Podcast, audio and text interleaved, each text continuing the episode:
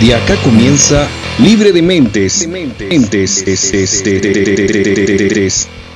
Actualidad alternativa, entrevistas, aristas del mundo escolar y divulgación de conocimiento casi comprobable. Libre de Mente, conducido por Mario González.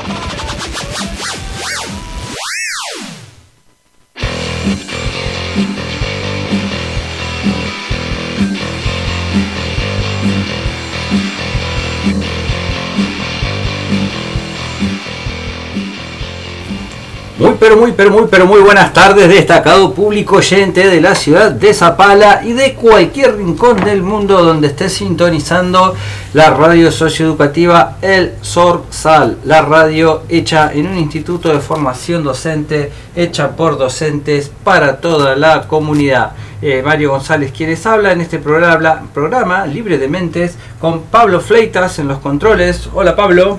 Hola Mario, ¿cómo estamos? ¿Todo bien? Todo bien. Me alegro, me alegro mucho. Eh, son, hoy es el miércoles 20. de septiembre. Sí, ya se nos está terminando el invierno.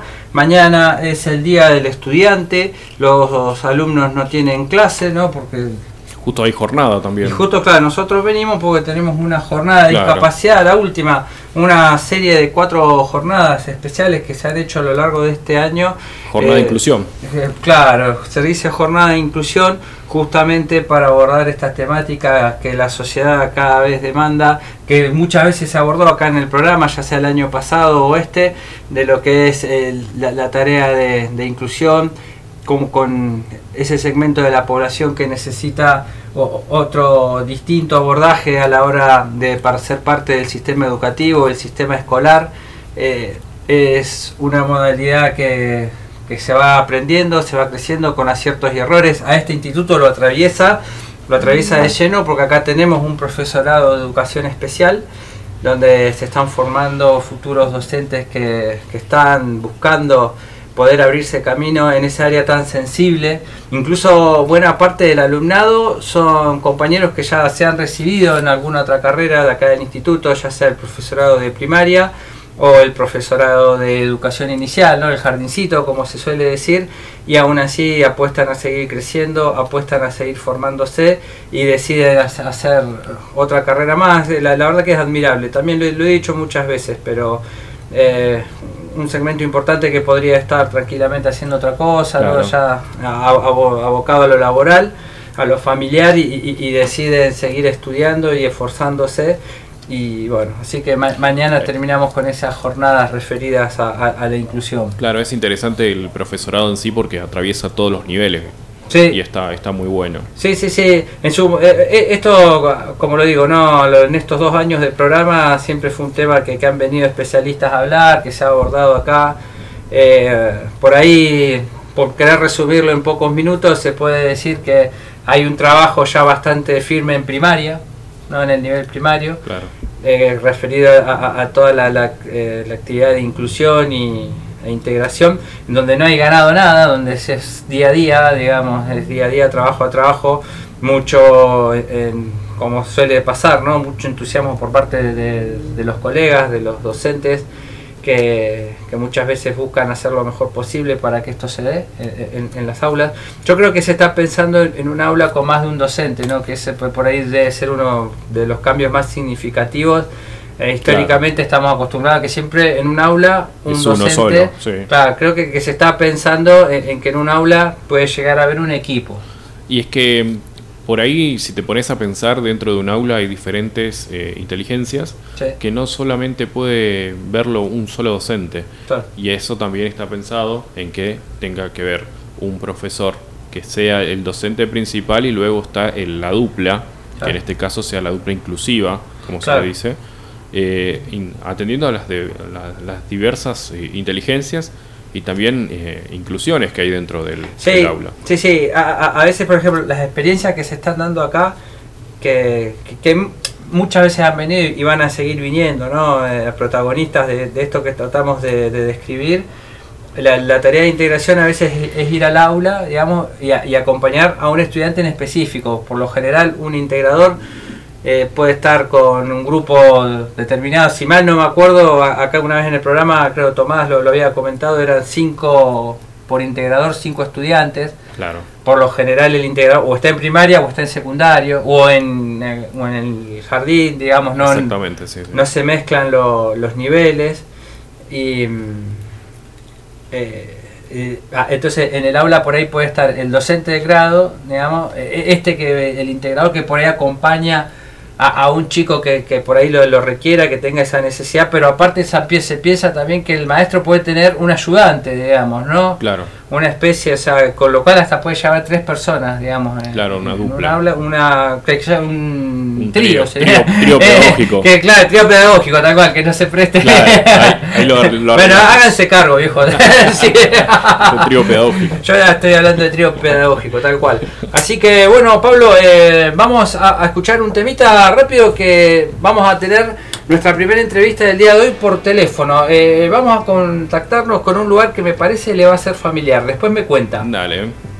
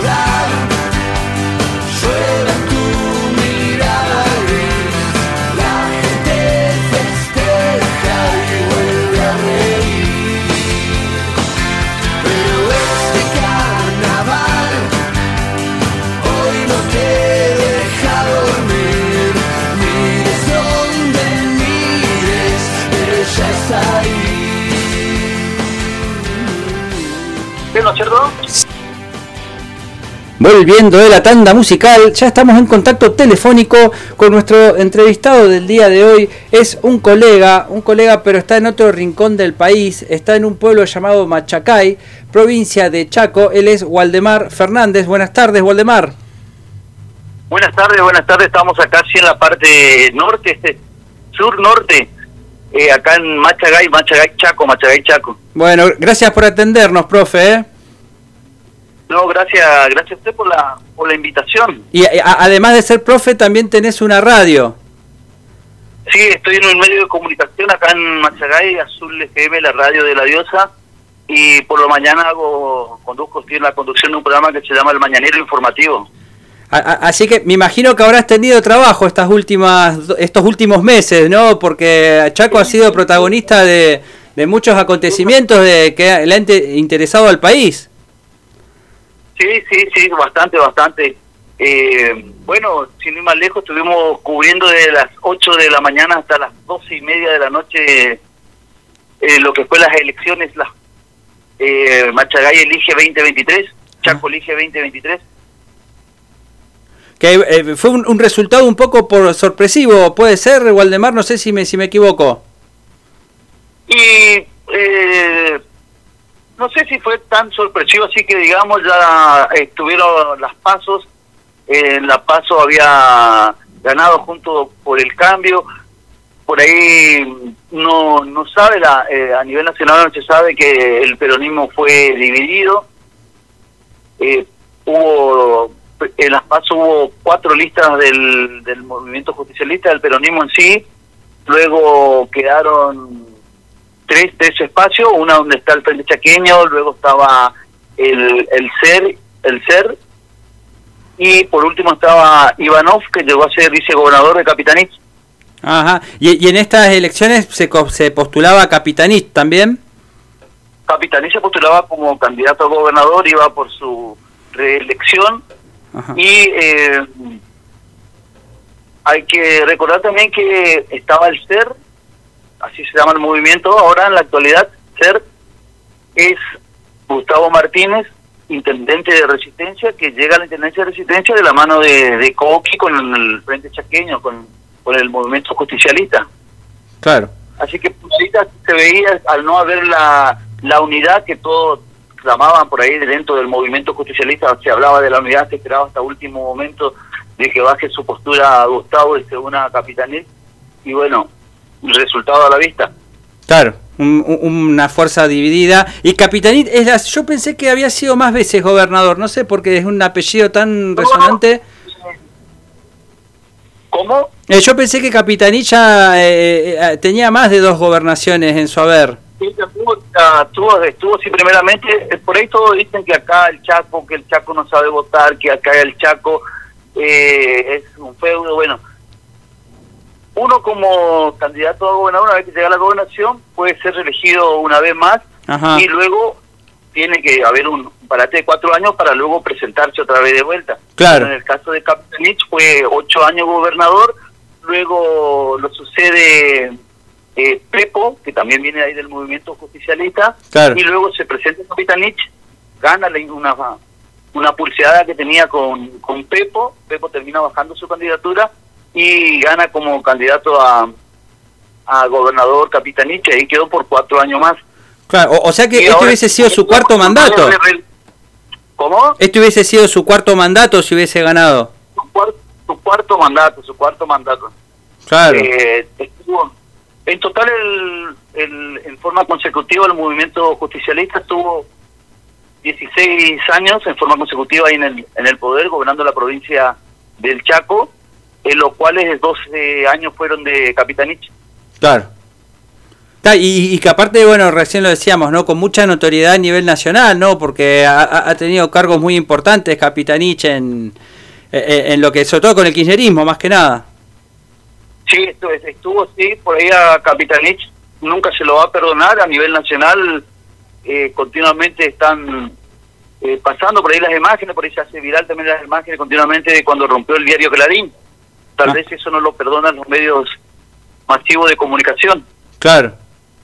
Y, y, a todo esto hubo un caso que también fue de que tuvo mucha repercusión nacional, que un, femicidio, ¿no? De una chica en Chaco, Cecilia, eh, un apellido, si me lo puedes, por favor, vos decís que por ahí lo voy a pronunciar mal, yo seguro. Striskovsky. antes, antes, que nada, antes, que nada, antes que nada, siempre, pero siempre desde el primer momento, pedimos justicia por, por, por, por Cecilia, este caso puede ser realmente sin palabras lo, lo que pasó acá en el Chaco.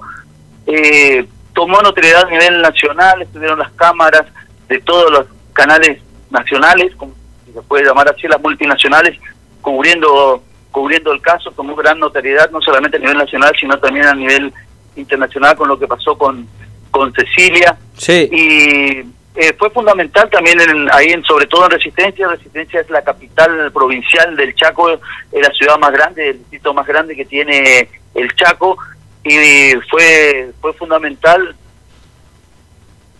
Si se puede llegar a decir así, porque queda muy feo, fue fundamental esto de lo que pasó ahí, que decayó mucho la imagen de, de Capitanit. Eso te quería preguntar, eh, o sea, fue un caso que tuvo una repercusión en la política, ¿no? En estas elecciones.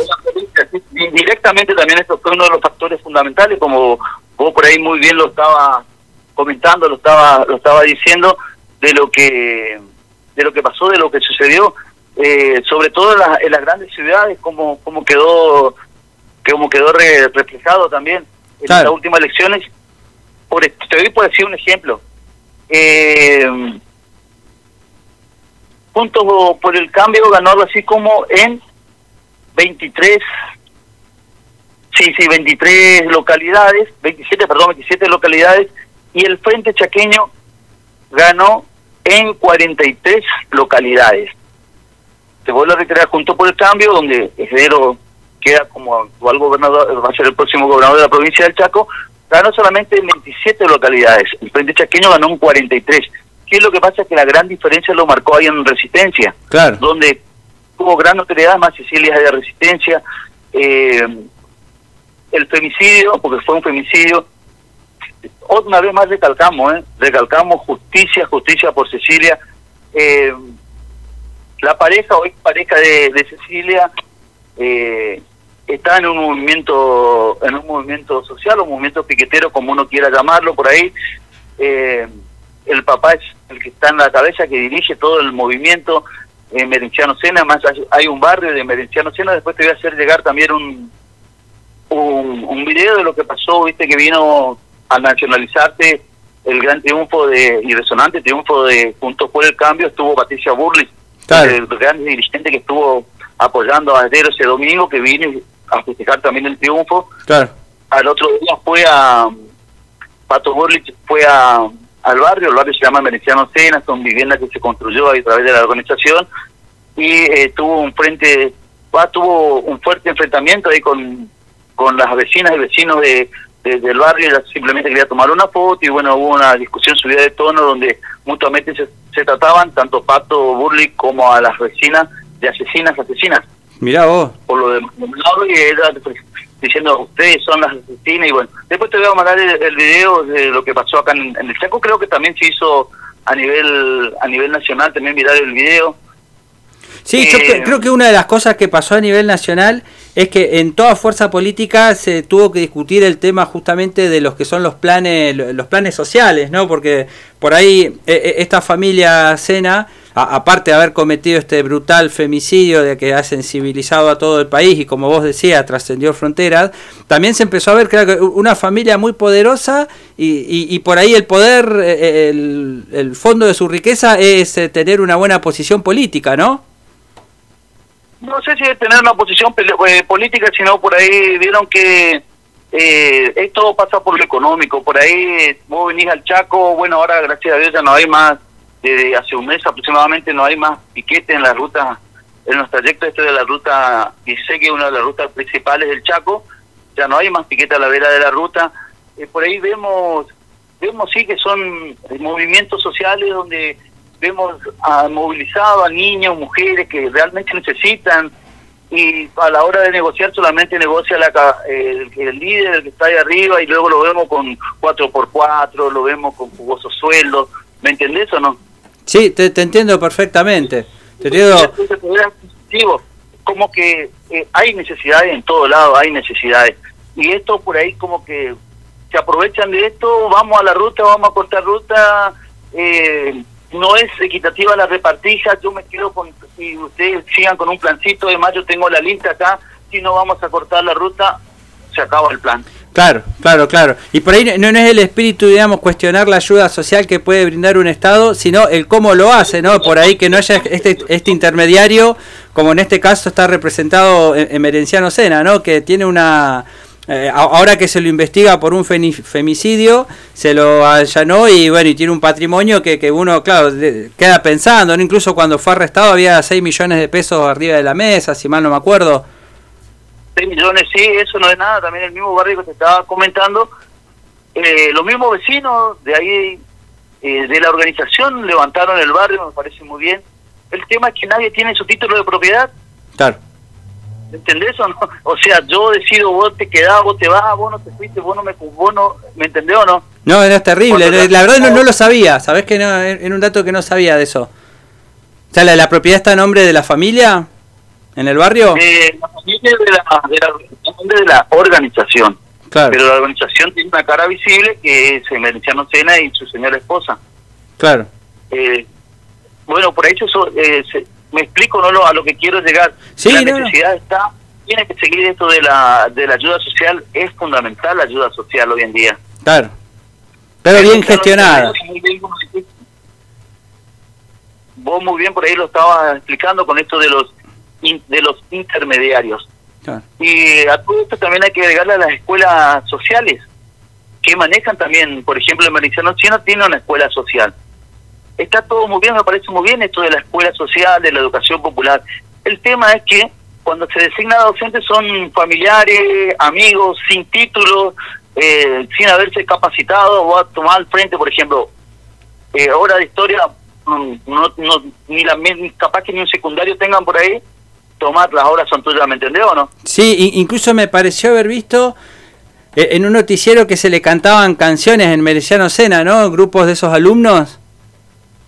Hay Mereciano, Mereciano Sena y por ahí también se veía la, la, bandera de Cuba también que se hizo bastante sí. eh, viral también a través de los medios nacionales, continuamente están pasando, esto pasa en el Chaco, bueno, siempre en el Chaco eh, está la, lamentablemente es así. Más allá de todo eso, eh, durante estos cuatro, ocho, doce años, 16, bueno, 12, 12 años de capitaneche en la gobernación, es impresionante el cambio que se llevó también adelante de la provincia. Eh, institut, en la, parte educativa, sin ir más lejos, los institutos de nivel terciario. Eh, yo te estaba comentando hoy, temprano que trabajo en un colegio secundario ahí en una villa rural, aproximadamente 700 600 personas viven ahí en, la villa, luego los estudiantes que van vienen de los distintos sectores rurales ahí y van al colegio secundario. No había un nivel terciario, hoy en día hay un nivel terciario, de ese nivel terciario salieron muchos, pero muchos chicos salieron salieron profesores, muchos de ellos están ahí en, en, la parte sur de la Argentina trabajando, eh, más allá que no están en su lugar, pero eh, se preparó para eso, se estudió para eso, están trabajando ahí sin ir más lejos, acá el nivel terciario de Machagay, el nivel de Machagay no solamente tiene el profesorado en historia, está el profesorado en geografía, educación física, eh, varias tecnicaturas, tecnicatura de ambiente, tecnicatura en software, el profesorado de educación física. Por ahí uno dice, che, yo me recibo, pero no, está como saturado, pero tu título es a nivel nacional. Claro. Y ese eh, eh, es, un costado positivo, ¿no? Que se puede rescatar de los últimos años lo, que se puede rescatar eh, después, por ejemplo, eh, nosotros estamos acá, Macharé está ubicado en el centro, en el corazón de, del Chaco. Mira, como Zapala en eh, Neuquén. Si vos querías, seguir una carrera universitaria, tenías que ir a, 200 kilómetros de acá. Que resistencia, o si no, pasar el puente y ir a, corriente. Acá de Machagay está, está Machagay, siempre por la ruta 16, Quitilipi, presidencia de Roque Peña. Hoy en día hay una universidad, la Universidad del Chaco del Chaco Austral. Dentro de esta Universidad del Chaco Austral tenemos todo lo que tiene que ver con con medicina, eh, doctorado en leyes, ingeniería en alimenticio, veterinaria se incorporó y antes, por ejemplo, es educación pública, es pública, es algo gratuito. Eh, los por ejemplo, en medicina yo me estoy haciendo tratar con un con un médico que tengo problemas en el hígado. El doctor este es de Buenos Aires, vino, está, por supuesto, eh, vino pura exclusivamente para dar horas cátedras en Saspeña y por supuesto trabaja en, en, hospital, en el hospital de que tiene un hospital también la UNCAUSA ahí y trabaja también en una clínica, en dos clínicas privadas. Ajá. Eso para darte la calidad educativa que brinda por ahí la, la UNCAP, porque uno dice, che, pero una, y seguramente se van a salir todo así, no, no. Es a lo que se llega. En eso lo que tiene que ver con, con la educación, a todo esto hay que agregar la, eh, el pavimento, la, la ruta con pavimento. Eh, sí, falta mucho porque el Chaco es eh, claro. y ahora, eh, esta nueva gestión, ¿vos cómo la ves? ¿Que, que genera, e, es un voto castigo o es un voto porque él e, era, era mejor visto el candidato de Juntos por el Cambio? primero y principal, eh, tuvo mucho que ver lo que pasó con, con Cecilia, seguimos pidiendo justicia con Cecilia, seguimos pidiendo justicia, justicia perdón, por Cecilia, eh, por ahí como el, cansancio, por ahí no supo llegar, por ahí la misma soberbia también de, de Capitanich, por ahí, eh, no sé si vos te acordás por ahí cuando habló una vuelta Cristina y dijo funcionarios que no funcionan, estaba rodeado de funcionarios que no funcionan, Capitanich no supo leer, interpretar que sí o sí tenía que ir a buscar realmente la, la unidad del movimiento, eh, fueron varios factores que fueron llevando también a que... que un cambio, de, claro el, cambio, el cambio, el viento de cambio mm. que se respira ahora en el Chaco, ojalá que... En el Chaco y en todo el país, ¿no? Porque a todo eso hay que sumarle la coyuntura nacional que, que también nos va a influir, ¿no? De alguna u otra manera. Eh, cambiar, cambiar, eh, pero siempre uno busca para bien, para bien. Sí, ojalá. Y lo que está bien tiene que seguir mejorando, lo que está bien tiene que seguir mejorando. Entonces, ya te digo, con esto, siempre nosotros acá defendiendo la educación pública, la salud pública, que, que son logros, son derechos que tienen que quedar para siempre marcada acá en Argentina. Sí, sí, comparto esa idea. Así que, Waldemar, te mando un fuerte abrazo, colega, y gracias por atendernos. Muchísimas gracias a usted por la y espero que no sea la, la última.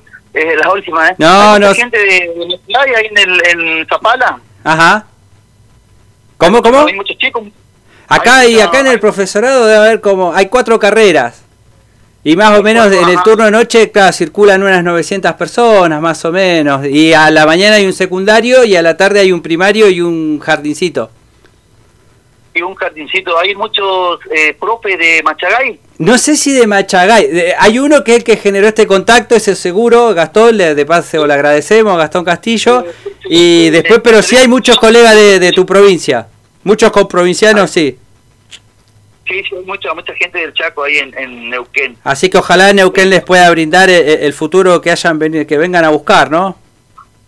que fueron a buscar y se le está dando, se le está dando. Sí, eh, es, un esfuerzo salir de, la provincia de uno, dejar a, sus seres queridos, bueno, el, fenómeno de emigrar, ¿no?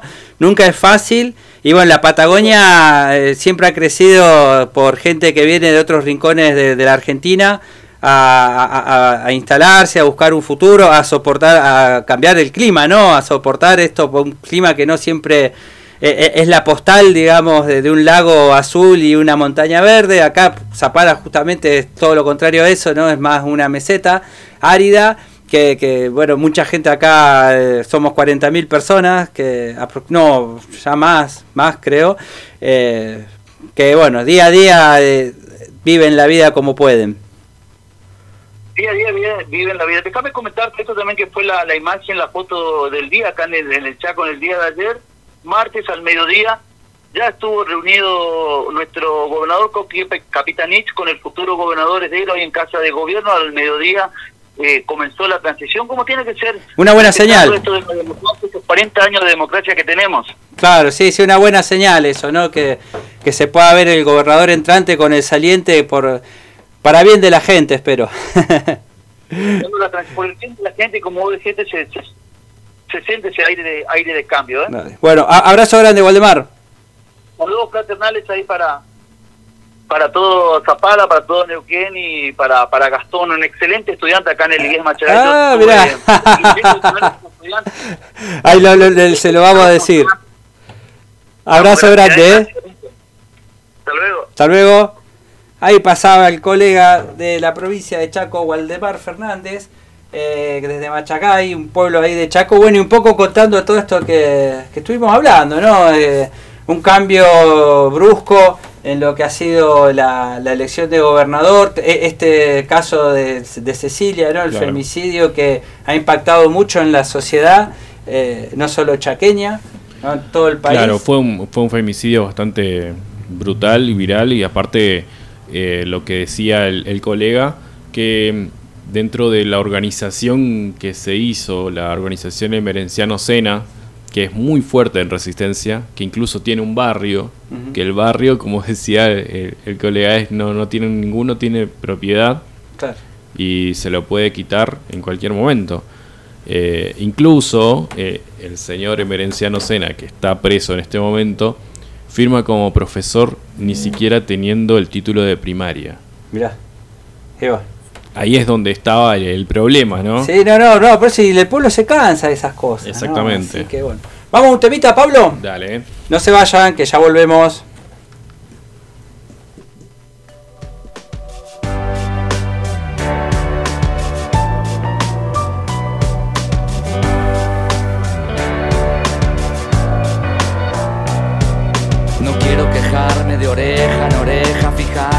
Me aventaja, se aleja, negar el reflejo que dejo en mi espejo, ni alojar el rencor entre ceja y ceja. No quiero guardar tantos secretos y estar enfrentado en un cuadro grotesco como los Montesco y los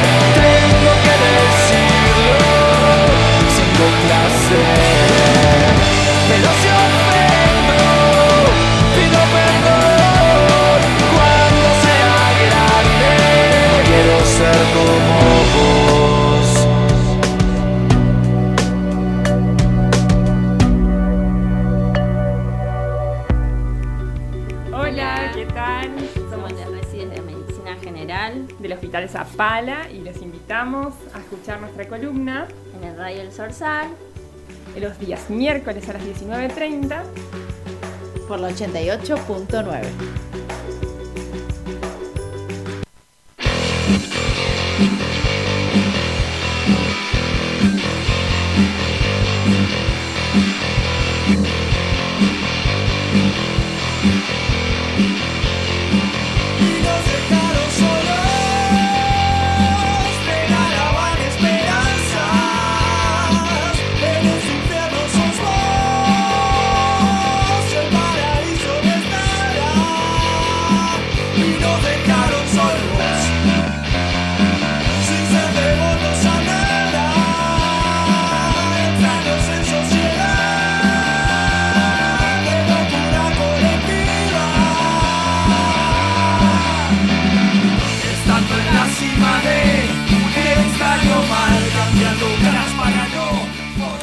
Y ahí, continuando con el programa, vamos a hacer un enroque de espacios en nuestro, nuestra columna de residentes del Hospital Zapala, que suele ser a las 7.30, se va a adelantar una hora a las 6.30 y acá está nuestro, ya no residente porque acaba de regresar, señor Lucas Maison. Buenas tardes, Lucas. Hola, ¿qué tal, Chuli? ¿Cómo estás? Bien, ¿vos? Bien, creí que me ibas a hacer eh, reemplazar el, segmento anterior, que iba a tener que hablar de algo que no sabía. Viniste preparado para hablar de algo que no sabía. Claro, por las dudas vamos el manual de, esquivar charlas. Eh, es así. Sí, ¿qué, le vamos a hacer? le vamos a hacer? No hay otra. Ya preparando la mudanza, ¿no? Te vas para la localidad de Las Lajas. Sí, probablemente sea el último programa que esté. Mira. Sí. Em, pero bueno, eh, presencial. Claro, claro, porque siempre podemos, podemos la tecnología de nuestro lado. Podemos repetir allá también, hay distintas formas. Ya estás resolviendo el alquiler, estás la, mudanza. Sí, sí, sí. Este, bueno, nada, estaba pensando qué temas tratar hoy en relación a nuestra tarea habitual. Ajá. Eh, ¿Te parece hablar un poco de los derechos del paciente? ¿Cómo no? Sí. Nunca se habló en este. Nunca se habló de los derechos del paciente. No sé si la gente lo tiene tan en claro de qué, qué podés exigir, pedir, cómo te deben tratar, qué derechos se deben garantizar en un consultorio. Mm. Eh, en un consultorio o en una internación, en, en, internación por ahí es menos frecuente, pero guardia y consultorio son los dos lugares en donde la gente quizás suele acceder más, ¿no? Este, mm, ¿Tenés alguna propuesta vos de entrada, alguna experiencia que quieras contar y que sirva como disparador, algo que conozcas? No, por suerte personal no, pero ahí cuando hablabas de internación se me vino a la cabeza, viste que es muy resonante el caso de Silvina Luna, o sea, que ya no es Silvina Luna, tal cual, ya es eh, eh, un médico inescrupuloso, ¿no? que, incluso pensaba en esto que muchas veces aclaramos acá, porque ustedes son residentes, ¿no? Que me parece que no es ah, un conocimiento del todo apropiado por la por la mayoría de la población, digamos, ¿no? Porque de hecho se les dice doctor. Sí. Y, tampoco hay doctorado. Y, claro, no hay doctores. no hay doctores. En realidad lo que es, un médico sí. que, que, hace la carrera de medicina. Sí, sí, sí. Y ese médico, después de que más o menos en 5 años se puede hacer, ¿no? y en la UBA son 8, que es bastante larga. Acá en el Comahue son 6. Son seis, o sea, y después, o sea, de ese tiene el título de médico. Claro. Y después hace 3 años de una especialidad que se hace a través de las residencias donde uno la hace trabajando y estudiando a la vez, ¿no? Exacto. Son la, la forma de, adquirir una especialidad en Argentina son tres o cuatro, no me acuerdo, me acuerdo tres. Eh, unas residencias que pues, suele ser la más común, digamos, alguien se mete, es un es una formación intensiva en servicio, quiere decir que deberías adquirir todas las habilidades y conocimientos de una determinada especialidad al mismo momento que trabajas supervisado y de una forma intensiva porque es en un periodo de tiempo relativamente corto. Claro. Em, Teniendo un, sueldo relativamente bueno, ¿no? Sí, es, un porcentaje de, un, de, un, de alguien que está en planta permanente, es un porcentaje. Em, y con eso, después de un determinado tiempo, te dan la especialidad en medicina general, neumonología, nefrología, lo de la cirugía, cirugía, la que, e, Este señor no era, nunca hizo una residencia de cirugía, digamos, ¿no? Él hizo la carrera de medicina y justo esos años la Universidad del Litoral en Corrientes eh, eh, como que tenía un título que, que decía, sos médico pero con orientación en, ah, cirugía. Claro, claro, Entonces el tipo, toda esa formación de que detallamos recién esos tres años supervisados, operando, ¿no? E, e, en, donde no llegas por ahí a, ser el médico de planta, sí. pero ya sos un médico, digamos, ejecutando esta especialidad bajo supervisión, repito, sí, sí, digamos, aprendiendo, porque aparte es una disciplina del arte del curar que solo se puede aprender haciéndola, ¿no? sí, sí, sí. y, este tipo, claro, de médico con una orientación en e, esa especialidad la, la universidad después la sacó. Claro. Él justo egresó en un año, en una camada, en unas, algunas camadas que se otorgaba este título. Con eso él se mostraba al mundo como cirujano. Exacto. ¿no? un poco lo, por eso me decía, si te viene un caso a la mente. El, primero que me vino fue ese, ¿no? Ya un título que. Un, tipo que vende una formación que no tiene. Sí. No, si, también si lo pensamos de esto desde perspectiva de, los derechos de, los pacientes, eh, a ver, bueno, la, la, información que sucede dentro del consultorio es confidencial, digamos, ¿no? Y es privada. Eso es un dato relevante. ¿Qué quiere decir? Que lo que sucede en el consultorio queda en el consultorio. Podríamos usar esa frase, digamos, medio trillada, pero em, la información clínica que vos dejas ahí adentro, lo que quieras contar, eh, solo uno podría, digamos, uno como profesional podría llegar a difundir, no a difundir, a, digamos, a, mencionar algo de eso si supone, si vos acabas de contar algo que es un riesgo para vos, digamos, para vos o para un tercero, digamos, ¿no? Eh, pero si no, digamos, esa información es tuya, es privada, es confidencial, nadie debería saberla. Obviamente esa información no queda en una charla que conocemos solo nosotros dos. Si voy al consultorio y te atiendo yo, esa información queda volcada después en una historia clínica o en algún tipo de registro. Ese registro eh, es privado, o sea, solo tuyo no puede acceder cualquiera. Nosotros cuando trabajamos en el sistema de salud tenemos un contrato, en nuestro contrato laboral, nos comprometemos a, no difundir y solo acceder a esa información si es relevante para el cuidado del paciente. ¿no? Eh, no sé, te, te, te tengo que transfundir sangre pido sangre y la técnica en hemoterapia tiene por ahí, necesita entrar a tu historia clínica y ver qué grupo y factor sos. Eh, ¿Qué pasa? Los pacientes, si en algún momento siente que su información fue difundida de alguna forma, y bueno, eh, está en su derecho denunciar que se ha filtrado esa información y habrá que buscar, digamos, ahí ya por algún medio, medio hay que buscar la, la vía de por dónde se filtró. A veces es muy difícil, pero lo que voy es que no, no, no fogoneando esto o fomentando lo del tema de la denuncia si hay una falla, sino de que las personas deberían llegar a un espacio, un consultorio, entendiendo de que es un lugar confidencial. Eh, mucha gente esto lo tiene claro, otras personas no. Y si el lugar no es confidencial y yo te agarro y te atiendo en el medio de un pasillo, no está bien, digamos. Eh, yo te puedo exigir de decirte, mira, acá no te atiendo porque no, es, no estoy haciendo bien mi laburo. O vos podés exigir, no, mira, eh, quiero una atención médica, como debe ser, confidencial, privada, bueno, vamos. Em, digo porque a veces está como aceptado algunas cosas de, bueno, mírame este laboratorio, a ver si está todo bien.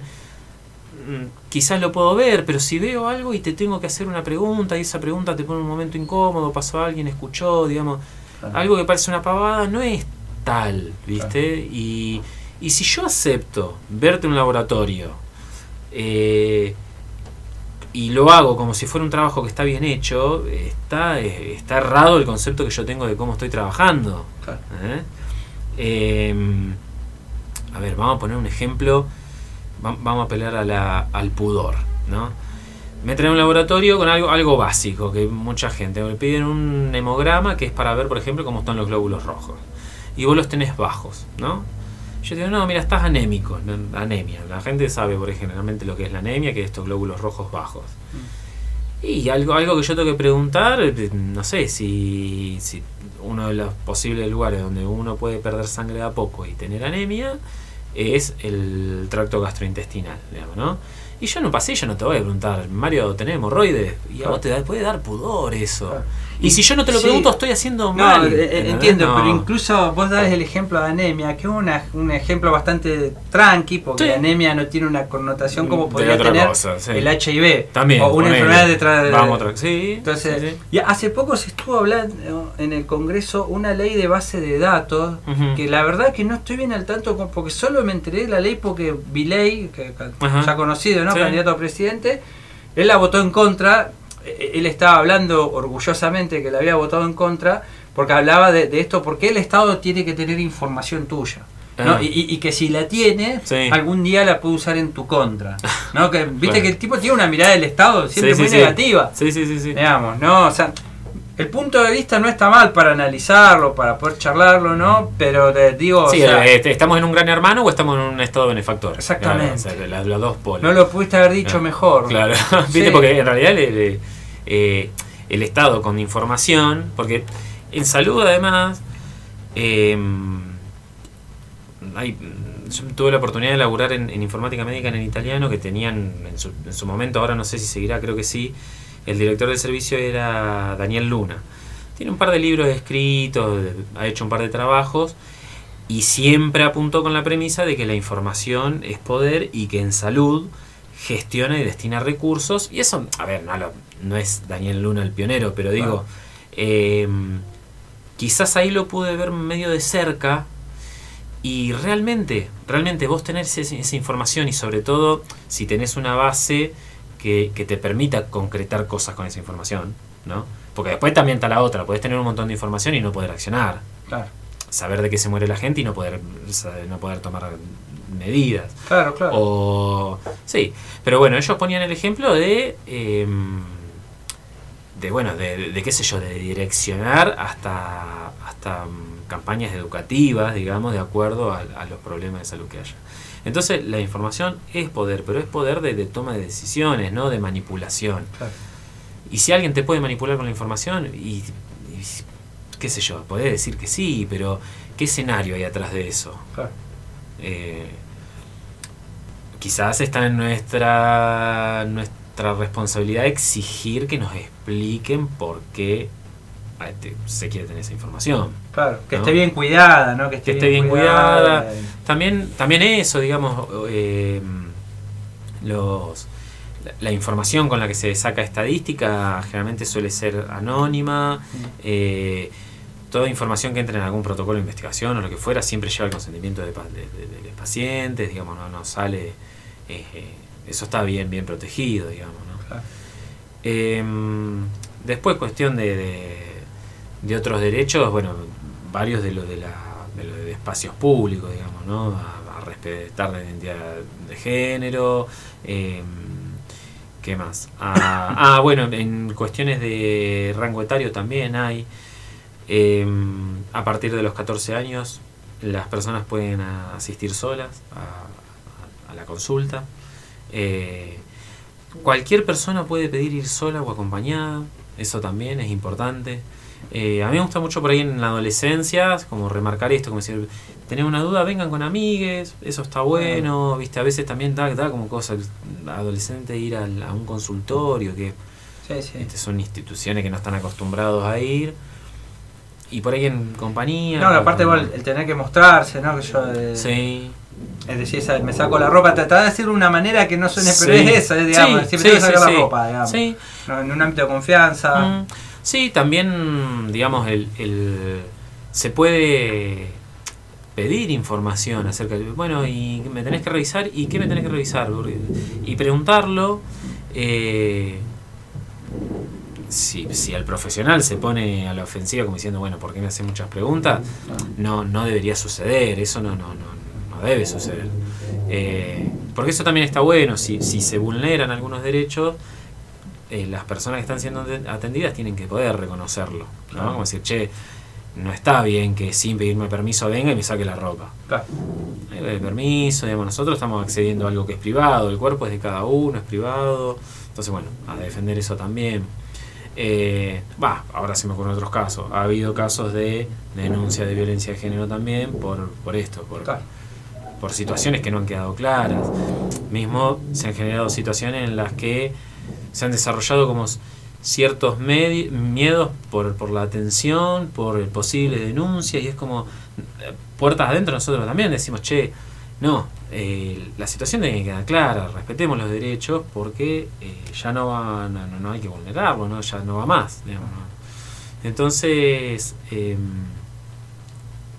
em, tratando de generar espacios más amigables dentro de los consultorios, está bueno que se sepa de las dos partes cómo debería ser esa atención, que si una de las, de las dos partes no cumple, digamos, se, se pueda... Eh, se pueda poner, o poner en evidencia o solicitar que no o hacer algún tipo de reclamo también este pero pero bueno sí sí sí a veces qué sé yo esto venimos de una medicina bastante paternalista, en donde vos entrabas a un lugar donde te, tenías, te tenían que decir lo que tenías que hacer y que lo que te decían era palabra mayor. Y, ahora apuntamos más a algo, a un acuerdo mutuo. Eh, entonces, dentro de ese acuerdo mutuo, mutuo, está bueno que se sepan cuáles son esos derechos que tienen las personas. Eh, se puede pedir información eh, sobre ¿cómo es? sobre la historia clínica, eh, pedir información sobre la enfermedad que uno tiene, que explique mejor, digamos, si uno... La gente muchas veces lo veo, se van de los consultorios con más dudas que con certeza, ¿viste? Y yo le digo, che, pero pregunten, ¿no entendiste lo que te explicaron? Pregúntalo. No está mal, ¿viste? Pero a veces quedó eso como decir, bueno, no lo entendí y la gente por ahí tiene miedo a preguntar esas cosas a veces tiene que ver con el mismo proceso de ¿Qué es lo que se puede no entender? ¿Una enfermedad compleja o algo cotidiano? También puede estar un mecanismo de negación, pero eso es, más, estamos yendo a otro terreno en el que a vos te digo, tenés tal enfermedad y vos decís, y prefiero no saber mucho de esto. Y si no entendí, me voy con la comodidad de no entenderlo, viste que la ignorancia te da esa comodidad. felicidad, sí. Claro, viste, no, no, no me metas en una que no quiero, pero pero si no lo entendés y te queda la duda, eh, se puede entender o agarrar y decir, bueno, che, ¿y por qué me estás pidiendo esto cada seis meses? ¿O, o por qué el control me tengo que hacer cada un año? ¿O cuándo tengo que volver? Eh, y entonces, ¿ya me curé o no me curé? ¿Esta medicación la tengo que tomar toda la vida o, es, o cuando me sienta bien ya la puedo dejar? Y de cosas que por ahí no quedan muy en claras porque nosotros al, cuando haces algo rutinario lo, lo haces medio natural y no te das cuenta por ahí de, de, qué es lo que no quedó claro del otro lado. Sumale a eso por ahí, qué sé yo, entre idas y venidas, no tener tiempo y desestimar algo por ganar unos minutos y no te diste cuenta y, no, no, quedó en claro, ¿viste? Entonces, Esto que decís del historial médico también se vio reflejado en este caso que está atravesando hoy el país, ¿no? El caso de, este médico eh, inescrupuloso, ¿no? Que una de las maneras que tiene de, zafar y, en los programas que abordan el tema, son muchos programas de Chimento, ¿no? Muchos programas de la tarde, eh, siempre se hace aparece la, una abogada defendiéndolo, ¿no? Y, muchas veces tratan de, de, decir, ah, pero ya tenía un historial que ya no lo mostró cuando se sometió a las cirugías estas, ¿no? Como diciendo. Eh, Silvina Luna, ¿no? Que es la por ahí la, la, más emblemática, ¿no? Lamentablemente. Como diciendo que tenía antecedentes, pero no lo, dijo. Claro, exactamente. Entonces ya no, como queriendo, digamos, de liberarse de alguna culpa. Claro, claro, claro. Es, terrible, ¿no? Y lo que pasa que, a ver, eso también es algo que hablamos muchas hablo muchas veces con los, pacientes. Eh, si, si, si vos vas buscando ayuda y no sos sincero, que, bueno, para, los abogados capaz de pasar lo mismo, digamos, no sos sincero, la forma en la que yo te puedo ayudar es, va a estar supeditada a eso, digamos, va a estar limitada a lo que con lo que vos me des para trabajar, ¿no? Eh, si vos me mostrás una película falsa, yo voy a abocar todos los recursos y tomar todas las decisiones en base a eso y me voy a estar equivocando probablemente. Ahora, que sea un, un algo que capaz que ni vos podés decir, ¿no? Porque no, no tenés la manera de expresarlo, eso puede pasar también, ¿no? También, sí. Ahí obviamente sí, se pone en juego, pero ahí van a ser, como es que se dice, recursos legales que van a tener de las dos partes, supongo, para decir, bueno, de qué se van a agarrar para, para tirar por un lado o para el otro. Eh, si alguien dice, bueno, eh, tal persona no contó todo su historial, entonces el médico tomó decisiones erradas porque no contó la verdad. Y otro puede venir y decirte, y, pero el médico tenía que preguntar eso. ¿Cómo no lo preguntó? Y aparte de la pregunta, de la indagación, ¿no puede haber también un método a través de los análisis, de que vos digas, che, no, esto... Sí, también, digamos, a ver, eh, era importante saber si fumaba. Vos tenías que preguntar si fumaba, ponele, ¿no? ¿Y vos te podés dar cuenta si alguien fuma? Sin que, te pasa, Sí, hay alguna forma, pero en realidad es el, método es preguntarlo. Eh, y dejar registro, en todo caso, pero tampoco estas cuestiones después terminan disparando esta, esta, esta atención de la salud o esta, esta medicina basada en, el, miedo a la denuncia y como, como medio ahí. Eso, eso pone una barrera grande, ¿viste? Eh, qué sé yo, después es como vos decías el otro día, que como, cuáles son las instituciones que permiten por ahí llegar hasta este punto, o en qué momento no está el freno. Y bueno, eh, tratemos de que nuestras universidades sean mejores, de que nuestras instituciones sean mejores, eh, va por ahí, entonces. Eh, bueno, esto, una residencia te forma, a nosotros en medicina general nos forman para tener una entrevista con las personas, entender esto de los derechos. Entonces... Y para recibir variedad de problemas, ¿no? Eso vale la pena destacarlo, sobre todo porque están se piensa que vayan a lugares muy pequeños donde no están todas las especialidades claro. y vos tenés que encarar desde una quebradura hasta un problema cardiológico hasta un problema mm. relacionado al alimenticio digamos sí Después otra de la cosa, por ahí cuando hablabas de eso, la otro que genera discusión es el tema del consentimiento informado. El consentimiento, o sea, consentimientos dentro de la atención médica y de varios tipos. Hay algunos que no requieren firma y por escrito, sino que con el consentimiento verbal uno ya habilita. Eh, pero hay otros que requieren un consentimiento escrito y son más complejos. Los consentimientos, sean verbales o escritos, cualquiera que se haya hecho una cirugía, por ejemplo, tiene que firmar generalmente consentimientos escritos.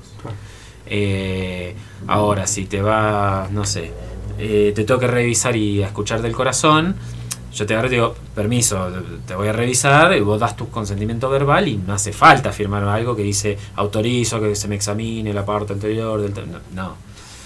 Pero hay los procedimientos más complejos, sí. Cualquier consentimiento puede ser revocado en cualquier momento también. Y eso también es, es hay que entenderlo, sí. Es como, bueno, acá nadie te va a obligar a nada.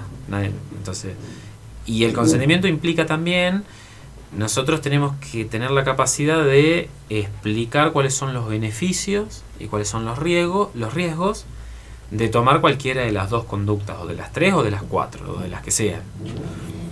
Entonces, eh, te vas a operar, perfecto. Bueno, ¿y cuáles son los, cuáles son los riesgos si me opero? Y no sé, que te dé sangre. Ah, para ser extremista y hablando un lenguaje así fácil. Bueno, ¿y los beneficios de operarme? y que te cures de, esto, de la apendicitis que tenés. Bueno, perfecto. Si no me opero, ¿cuáles son los riesgos? Eh, y que la apendicitis te mate. Bueno, ¿y los beneficios de no operarme? Y mm, no hay muchos, quizás de que no, no, te tenga que hacer una cirugía. Bueno, hay que, digamos, eso, todo eso tiene que quedar en claro. Y si algo no queda en claro, preguntarlo. Repetirlo. Preguntar, ¿qué me recomendás vos? ¿Cómo lo ves? ¿Viste? Pero mm, es esa fluidez de diálogo entre pacientes y, no, no, solo médicos, sino como personal que labura en salud, tendría que ser un poco más fluido. Claro. Más fluido. Y transparente, se me ocurre. Transparente, sí, sí, sí. Eh, son válidas también las segundas opiniones. Eso también. Eh, puede agarrar y te atendés con alguien, no te cerró lo que te dijo, podés decirle, mira, voy a pedir una segunda opinión y vuelvo. No, no debería ser motivo de escándalo, digamos. No, para nada, no, no. Porque incluso las segundas opiniones suelen contradecirse en, áreas muy específicas. Sí, sí, por ahí lo que sí sucede es que hay que ver esas segundas opiniones. ¿no? De a dónde las van a ir a buscar. No, no, pensando bien, ¿no? Pensando en el mejor de los casos, ¿no? O sea, uno por ahí, no sé, no, tiene miedo ante determinada propuesta, digamos, de tratamiento y si no busca una segunda opinión. Sí. Digamos que debería ser algo también armónico, transparente, digamos, que tranquilice ambas partes. Sí, tal cual. Sí, sí, sí, este... Mm, sí, eh, Además, en general eso, con la transparencia no, no, suele, haber, no suele haber escándalo y, y, hasta suele poder establecerse un diálogo entre las, entre las dos partes que atienden. sí, sí, totalmente. Lucas, muchas gracias por todos estos dos años a ustedes. Es una tristeza saber que es una de las últimas. Bueno, algún día capaz que volver. Capaz, de pasar, estás en La Laja, no estás muy lejos. se va a Nueva York a cumplir los dos años esto con la provincia, ¿no? el destino que te han asignado. Así que viejo, todo el éxito allá. Gracias, Por ahí algún día te estamos llamando, viste que por ahí pasa algo interesante en el pueblo y si tenemos ahí la, la data precisa. Tengo que buscar info de la fiesta del pasto y toda la, todo lo de allá. Contamos contigo. Así que bueno. Eh, saludos a todos en el hospi. Dale, serán dados. Vamos a ver quién, quién viene el. Ojalá, ojalá haya alguien que tome ahí la, la, posta. Así que bueno, vamos a escuchar un temita, no se vayan, que ya volvemos.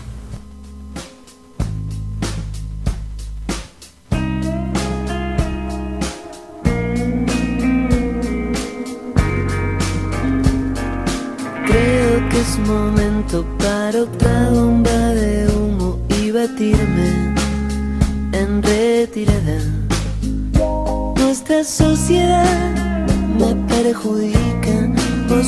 sos una chica cualquiera. Qué ridículo es que piensas que todo es tuyo, inclusive yo. Todo eso tuyo puede ser, pero esta noche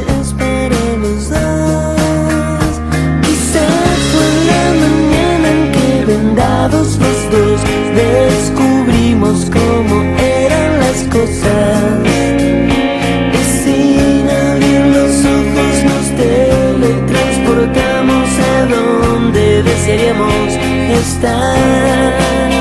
Entonces deshace el hechizo que me obliga a arrastrarme entre Guinea y tus sabanas. Nuestra sociedad ayuda mucho mientras la pasas bien. Yo luché, quizás fue la mañana en que vendados los dos descubrimos cómo eran las cosas. Y sin abrir los ojos nos teletransportamos a donde deseamos estar. Quizás los dos descubrimos cómo eran las cosas.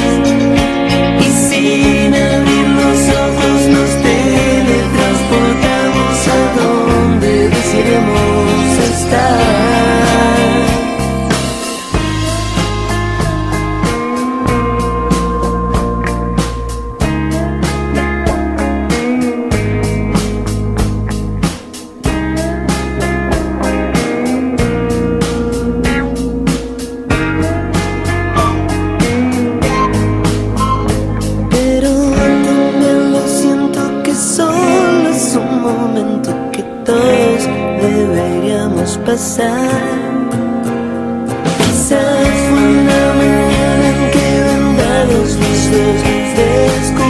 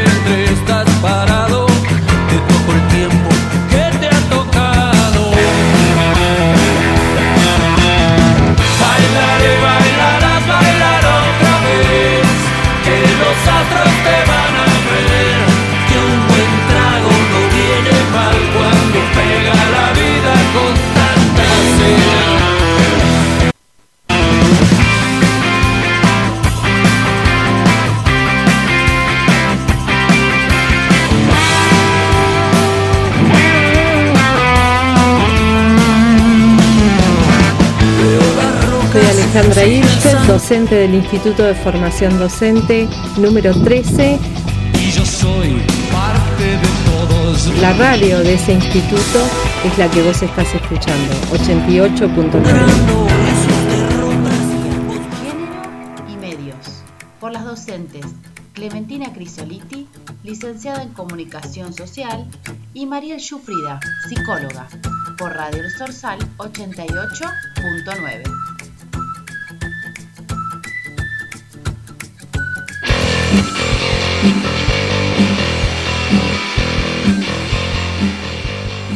Y ahí volviendo de la tanda musical y con nuestra columna de las 7 de la tarde ya está Spa Psicología, Género y Medios a cargo de mis colegas, amigas, compañeras Clementina Crisoliti y Mariel Sufrida. ¿Cómo andan chicas? Hola Mario, ¿cómo estás Clemen? Hola Mari, escuché spa y psicología. No, no, no, es, es Ay, que qué lindo. Mordí un Qué pedazo de jengibre y no me deja modular. Le dije bien. Mario que no era una buena idea. Sí, sí, Le dije. eh, Psicología, género y medios, dije. Me parece que Ah. dijiste spa, psicología y medios. Me gusta eh, bueno, la combineta. Si, si salió mal, o, por ahí Bueno. spa no, es- no es una temática a esquivar, ¿no? Eh, porque Se todo tiene que ver con todo. Toda la claro. tema- Está bien que hayas escuchado eso porque todo tiene que ver con todo el día de ¿Sabés hoy. que yo te veo a vos y a mí en un spa Muy haciendo, bueno, ¿eh? muy haciendo bueno. una columna, un podcast? Es genial. Donde Sal- saldría todo creativo, todo creativo ahí. Muy creativo. Hay que hacer eso, un podcast Ah, de un spa. pero bueno, el Con instituto, ¿qué opina? Con- Ah. El Copahue, el Copahue pueden ir. El Instituto de Formación Docente, ¿qué opina? Eh, No, eh, no, es- no, es no. barato Bueno, focarícense. Eh, nos vamos a la- al tema de hoy. Que el tema de hoy tiene que ver con un poco eso. Eh, vamos a escuchar un disparador muy, muy picarón, picaresco. ¿Qué pasó? Picarón. Picarón, picaresco que pasó en las redes. Es una diputada española Ajá. que piropió a un legislador y de- se desató una polémica. Vamos a escucharlo, a ver. A ver, a ver. ¿De qué se trata, Mariel? fins que has obert la boca i jo no puedes. Cara, lo del box, mm, mira que ets molt guapo, eh? I m'has caigut bé fins que has obert la boca i jo no puede ser. Estamos al siglo XXI, vamos. Ah. a la señorita compareciente eh, agradecerle el, el piropo. Se lo agradezco. Me gustaría devolvérselo, lo que pasa es que no puedo. Porque si lo hiciera, eh, las charos feministas me desterrarían completamente de, de- de este parlamento. Se ha acabado la cultura del piropo. Lo lamento por ustedes. Se terminó la cultura del piropo, dice, ¿no? Y que no, él no puede devolverle el piropo a la mm, diputada porque la, lo van a desterrar o lo van a acusar Una las, chavas feministas, dice, Claro, ¿no? Como- me- miedo a una como- represalia. Claro, exacto. Entonces, Se armó el debate. se armó el debate y lo que se me ocurrió decir acerca de eso, ¿no? De pe- empezar como a... se acaba de quemar. Como a empezar a, a ver qué es esto del feminismo. Esto tiene que ver con un piropo, tiene que ver con, con la censura del, de, ¿no? De, del romanticismo, si se quiere, ¿no? Como en estos, en estos términos. ¿Qué pasa acá con esto, no? A ver, ¿ustedes cómo, cómo lo vieron eso? Sí, lo que vos preguntaste, eso no lo puedo responder, pero lo que sí quiero decir es que me parece que el piropo en algún momento era algo lindo, Sí. en el que se podía decir algo ocurrente, simpático, halagador y Sí. que podía ser bien visto. Y creo que en algún momento lo escuché muy lindo, por ejemplo, en, en ciudades como Córdoba. El acento cordobés, el cordobés que, que esa picarez que tiene al hablar, ¿no? Que decía algo lindo y, y la chica sonreía, digamos. Eh, todo lo contrario he visto en, en ciudades como Buenos Aires, por ejemplo, y ya en los últimos años, donde empecé a escuchar directamente groserías. Ya te doy, te rompo, Eh, eh, te parto al Y medio. bueno, pero ahí está el Eh, tema, claro, ahí está el límite, claro. si, si una cultura tiene que irse, es esa, digamos. Es, Exacto. es- es la de pasa una chica y en vez de decirle algo que le haga sentir bien, le, te la terminás diciendo una grosería. Y que, em, a ver, el tema acá me parece que la, eh, o sea, el tema del piropo, lo que surgió acá, fue que están en un, en una legislatura, chicos. Están, están hablando de leyes acá, ¿no? Entonces como que yo creo que del- de, de un lado y del otro, em, acá, acá la que lo piropió fue la mujer, ¿no? Claro. Entonces como que bueno, también eso, de poder eh, ver estas cuestiones. ¿Y de dónde surge esto? ¿Qué es? ¿Por qué lo van a eh, censurar a él? ¿Por qué él se hace como la autocensura? Si eh, puede responder al piropo Clara, Claro. o sea, pues, no, no hay nada que lo que lo determine ni que lo linchen si se quiere. Se hace la víctima. Es una opción, ¿eh? Es una opción. Claro, o sea, ¿qué pasó acá? Si nosotros definimos primero, ¿no? Al movi- mi- movimiento feminista como un conjunto diverso de posturas y modelo de pensamiento político, económico, cultural y social para alcanzar la igualdad. ¿Por qué estamos hablando de que se puede piropear y no? Si es, estamos hablando de un movimiento político, cultural, de postura. Entonces, volvamos a definir, digamos, esta cuestión de qué es el feminismo, cómo surge el movimiento feminista, y después hablemos de estas cuestiones en la actualidad que saltan así, y yo creo que se tragiversa el sentido del movimiento feminista, ¿no? Ahora que Clementina después va, va a aportar en lo cuanto a su actualidad, es su saber, que es mucho, ¿no? Está escribiendo un libro Está en este escribiendo acá, está escribiendo. Yo, eh, yo estoy estudiando el movimiento feminista y leyendo un poco de esto. No soy, eh, no participo de las marchas, no estoy inmersa en las marchas del movimiento feminista. todavía no me considero totalmente feminista, entonces como que em, también eh, eso, eh, bueno, es, es parte del proceso, me parece, ¿no? A, mí me da la impresión que todas las mujeres son feministas o se sienten feministas, pero tal vez lo abordan de distintas no militan, a eso me refiero, a la militancia. Pero incluso, o, se paran en distintos ángulos, porque por ejemplo, toda mujer quiere ser respetada y no quiere ser maltratada Digamos, solo que algunas lo, lo, ven desde un lado y otras lo ven desde el otro. Exacto. Y que justamente tiene características el movimiento feminista. Por ejemplo, ser heterogéneo te significa diferentes posturas. Yo puedo pensar distinto, esto que Clementina, pero sin embargo tener un posicionamiento en cuanto a la igualdad. Ser pacifista es decir, no toman el camino a la violencia, no es lo que se publica generalmente, esta cuestión violenta o, marchas eh, em, muy chocantes, si se quiere, de manifestación pública, sino es em, al contrario, es el no camino a la violencia y multidisciplinario. En diferentes disciplinas pueden converger esto de em, diferentes mujeres con diferentes posturas. Y tiene un antecedente muy interesante que eh, tiene que ver con el diferentes olas del feminismo, ¿no? Yo lo dividí así. Eh, los fines del siglo XVIII Ah, muy bien, lo anotó. Oh, ah, sí, fines del siglo XVIII y principios del XX con las revoluciones. La revolución Por los derechos humanos. Exacto, la revolución industrial fue, eh, digamos, pionera en esto y la revolución francesa la reivindicó porque se pelea justamente porque por la libertad, la igualdad y la fraternidad. Y las mujeres eh, participaron de esa manifestación, ¿no? Entonces ya había un antecedente ahí. Hablamos del siglo XVIII, ¿eh?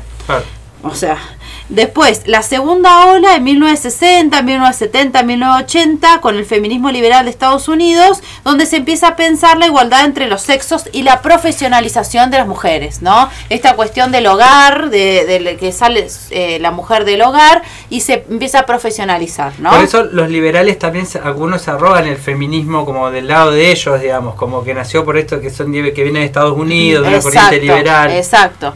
Y la tercera ola, que es el que acá, acá dejo el, el, pensamiento acá mi compañera Clementina, que tiene que ver con el feminismo de la diferencia en los 90 hasta la actualidad y el reconocimiento obviamente de la diversidad. Entonces, volvemos al inicio. ¿Qué tiene que ver esto con el piropo? Que, a ver, si alguien no lo sabe, acá Clem está escribiendo, Clem está haciendo un máster. Claro, está haciendo... no, no, no, en serio, en serio. Estás haciendo un posgrado que lo dijiste acá a principio de año y no me acuerdo bien, por eso te Es una maestría en género. En género, y políticas públicas. O sea, muy atravesada este tema desde lo profesional, desde lo intelectual, desde lo académico. O sea, volvemos a lo mismo, ¿no? Si peleamos por los derechos, por la igualdad, por el reconocimiento, la profesionalización, ¿qué tiene que ver con el piropo? Ay, claro, o sea, me encanta, ¿no? me, encanta, me encanta esta conversación y el recorrido también que planteas, porque si hay algo que han puesto los feminismos sobre la mesa son las necesidades, que Mario lo decía muy bien recién, estas necesidades de ser las mujeres y los colectivos de la diversidad también, más respetados y no maltratados por la sociedad. Y si vas a los orígenes, vos estabas recién retomando finales del siglo XVIII, 1700, cuando se empieza a hablar de los derechos humanos, quienes tenían derechos eran los hombres, pero no las mujeres. Claro. Cuando las mujeres salieron a las calles a decir, bueno, pero en esta declaración de derechos humanos faltamos nosotras, faltamos las mujeres. Y de ahí en adelante, vos pensá eh, que 200 años, casi 250 años en la lucha de esto, nos habla de un atraso de siglos porque las mujeres recuperamos voz propia pública eh, hace muy pocos años. Y en la Argentina, las mujeres, por ejemplo, que pueden representar las voces de las mayorías en el Congreso de la Nación, por ejemplo, las mujeres en los ámbitos parlamentarios, las mujeres en la política, es algo muy reciente. El derecho al sufragio en nuestro país es algo que ah, no, había notado eso el, derecho al sufragio. Vos pensá, mil, 1900. En 1900 comenzaron las sufragistas socialistas a hablar de la necesidad de que las mujeres pudiesen primero tener voz propia para decidir quiénes iban a ser sus representantes. Y eso tardó casi medio siglo porque recién fue recuperado por em, el peronismo junto con Eva Perón, claro. que fue eh, impulsora, pero también antecedieron a ella un montón de movimientos feministas donde estuvieron las sufragistas socialistas de comienzos del siglo pasado luchando por esto. Y, y, en el Congreso de la Nación no había mujeres. Pasaron también varios años más hasta que aparecieron las primeras mujeres. Y hoy tenemos... Que no tenían baño, es conocida la historia. De también. Las primeras diputadas no, no, tenían un espacio para... No, no, y, y, hace unas columnas atrás hablábamos de las mujeres en el deporte, que tampoco tienen todavía espacios eh, sanitarios propios las mujeres en, en, el, en el ámbito deportivo. Es decir, nosotras siempre fuimos un poco atrás en, la, en, en el ejercicio pleno de derechos y de ciudadanía. Y eso nos ha restado autonomía durante siglos. Entonces, las mujeres hemos tenido menos chances de decidir qué queríamos hacer con nuestras vidas, eh, porque nuestro espacio estaba relegado al hogar, ese era el lugar indiscutible de la mujer, el espacio privado, lo doméstico, para las mujeres estaban vedados los oficios, hasta... O, oficios muy concretos, tipo la enfermería, vos pensás que, claro, vos pensás que en nuestro país, hasta 1950 eh, y todavía hoy los números son muy altos en ese sentido, cuáles son las ocupaciones que tenemos las mujeres, pero nosotras seguimos como ocupando espacios públicos que son originariamente los espacios de cuidado, que son los espacios de la mujer en el hogar. Entonces, somos docentes, somos enfermeras y nos dedicamos a labores domésticas. Ese es el espacio, me refiero a trabajo doméstico en el hogar, a veces remunerado y también el no, no, remunerado, por supuesto que es eh, un, un, porcentaje altísimo de las economías sin las labores que hacemos las mujeres en los hogares no podríamos tener el sistema capitalista que tenemos y es un sistema que no reconoce, ni valora, ni recompensa económicamente las labores de cuidado de las mujeres. Es decir, tenemos un montón de luchas, entre ellas, por ejemplo, a ser tratadas con dignidad, con respeto, y en ese sentido, el acoso callejero, que es el piropo, digamos, hoy el piropo tiene un nombre y se llama acoso. Es el acoso callejero, que es como em, el, espacio público donde la mujer muchas veces tiene que escuchar cosas que no quiere. O sea, nosotras, nosotras en el espacio público, tanto en las redes, hace un tiempo hablábamos de las violencias digitales, pero también en el espacio público de la calle. Ser mujer implica que en cierto momento de tu vida o naturalices o te acostumbres o te dé miedo salir a la calle.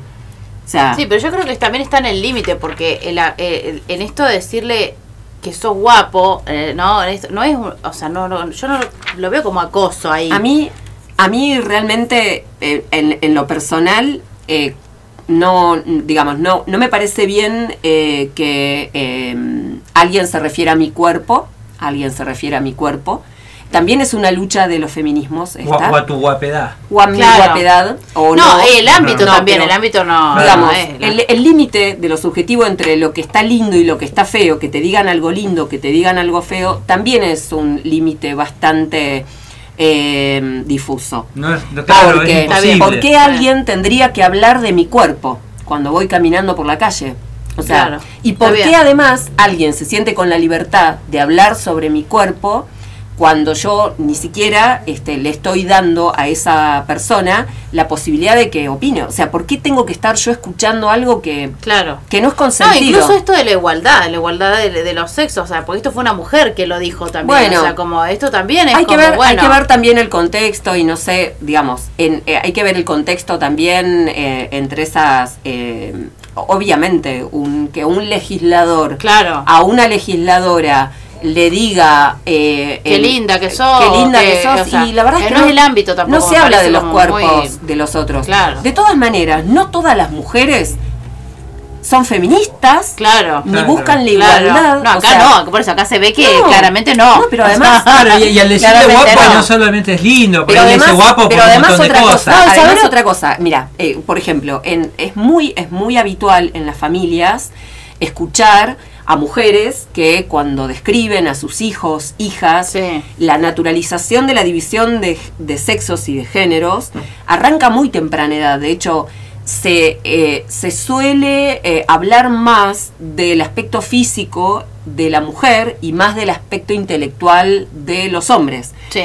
Eh, a las mujeres se las educa a muy temprana edad sobre cómo debiera ser o no su cuerpo. Esto tiene que ver con una división de sexos.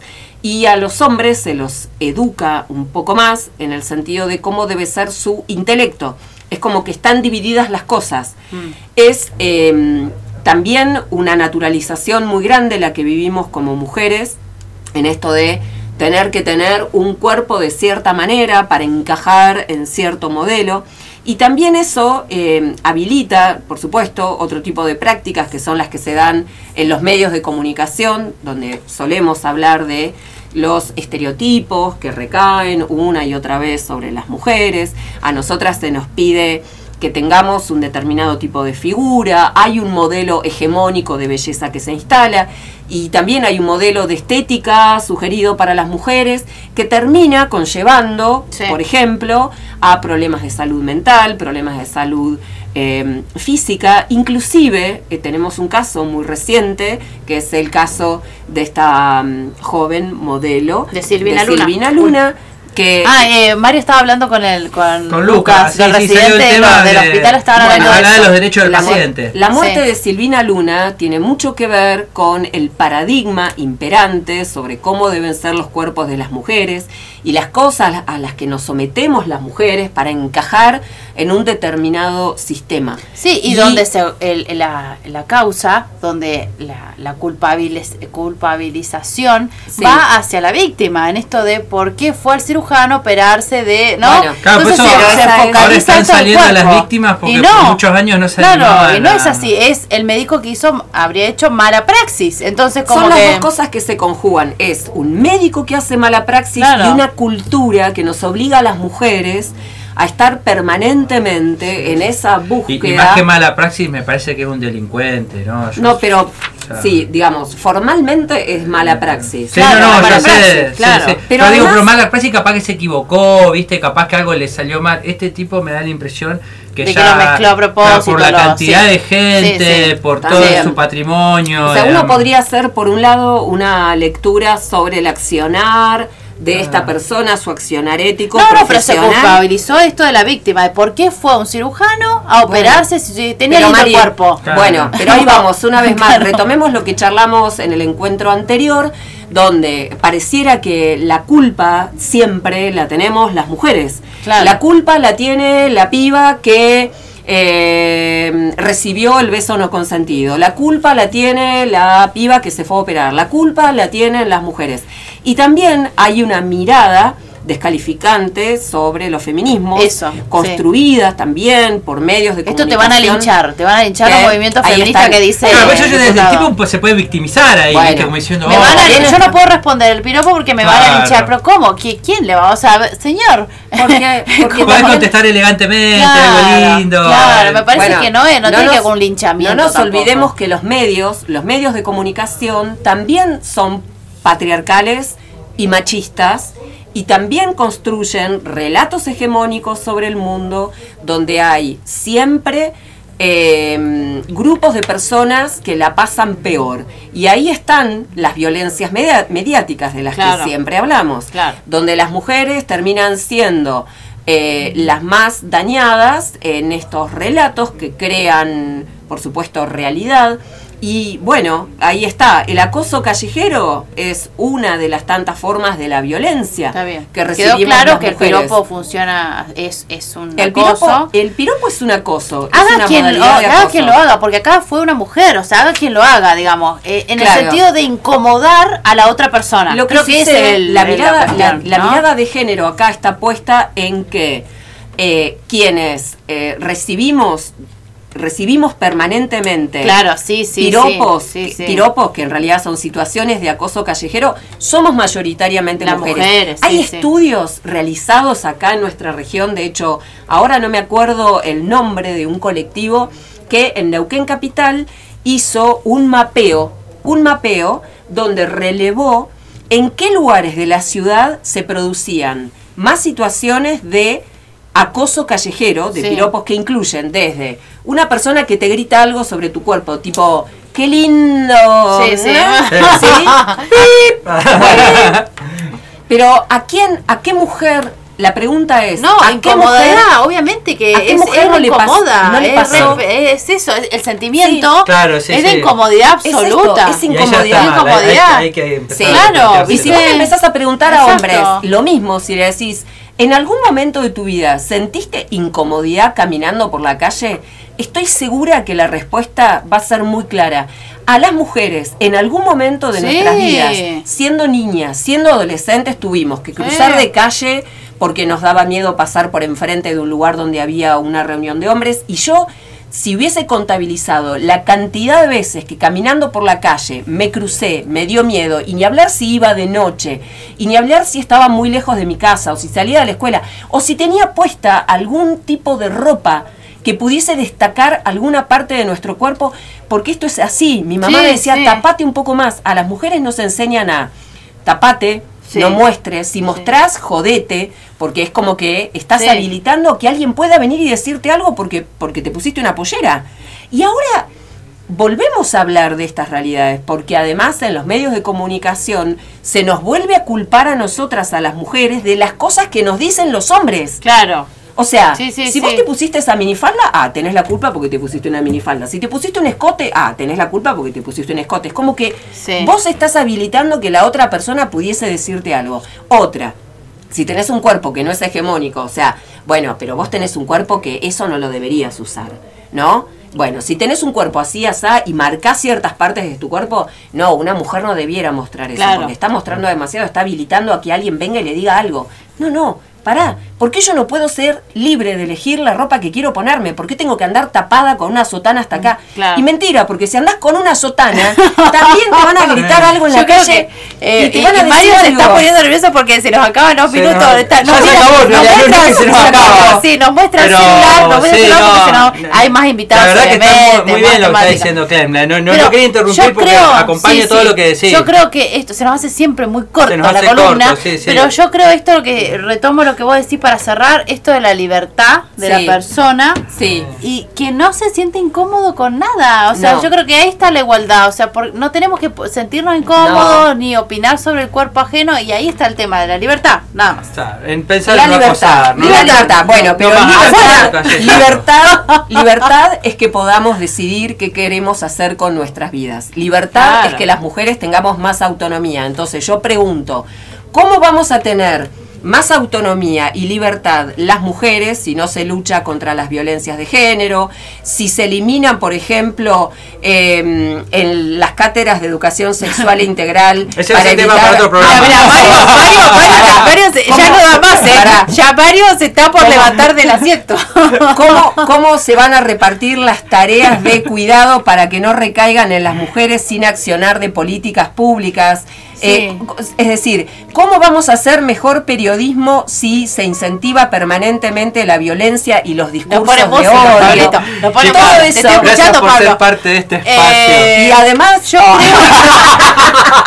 podríamos retomarlo eso también lo de la política. se comprometió al aire que va a ser un, perfecto. Yo el miércoles de lo que, hace el ministerio en serio, ¿no? De más o menos las acciones que viene haciendo el ministerio de la mujer en estos años. Aguante, Así que yo lo, ibas a hacer. Más el miércoles que viene recuerden que yo no estoy, pero eh, se lo dejo a Clementina. Entonces voy a hacer cuantis. spa, comunicación, y algo de psicología. no se vayan, que ya volvemos. ¿Puedo decir una cosa más? Sí, sí, claro. Que Mariel es feminista. Sí, bravo, Mariel. No se vayan, ya volvemos.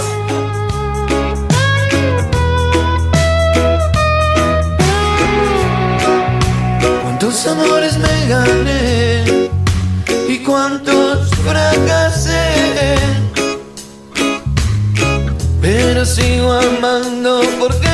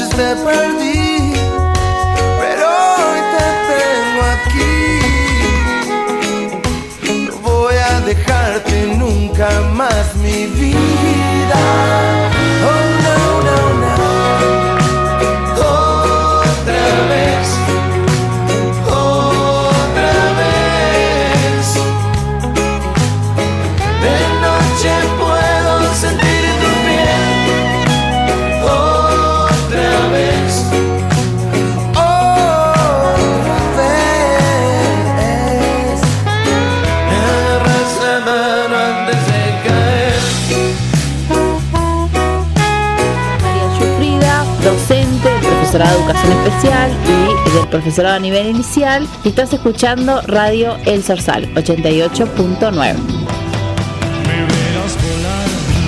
Me faltó la psicóloga.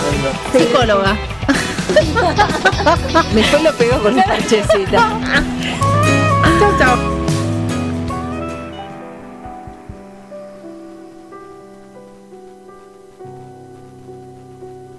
Aquello que no guarda relación de conformidad con la armonía. Eso es disonando.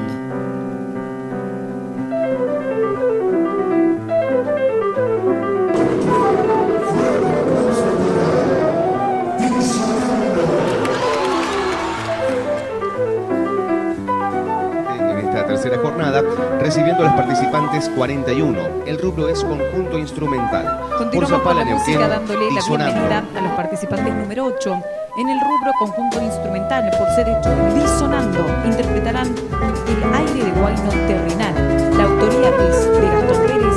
junto a Disonando. Disonando que viene sonando. Viene sonando muchísimo. Hoy vamos a dar comienzo con un conjunto instrumental. ¿Qué se las trae? Porque están sonando muy bien y andando por todos lados. Ellos son disonando. Disonando. conjunto Disonando. Aquello que no guarda relación de conformidad con la armonía. Gaby, John, Dani, Ale. Eso es disonando.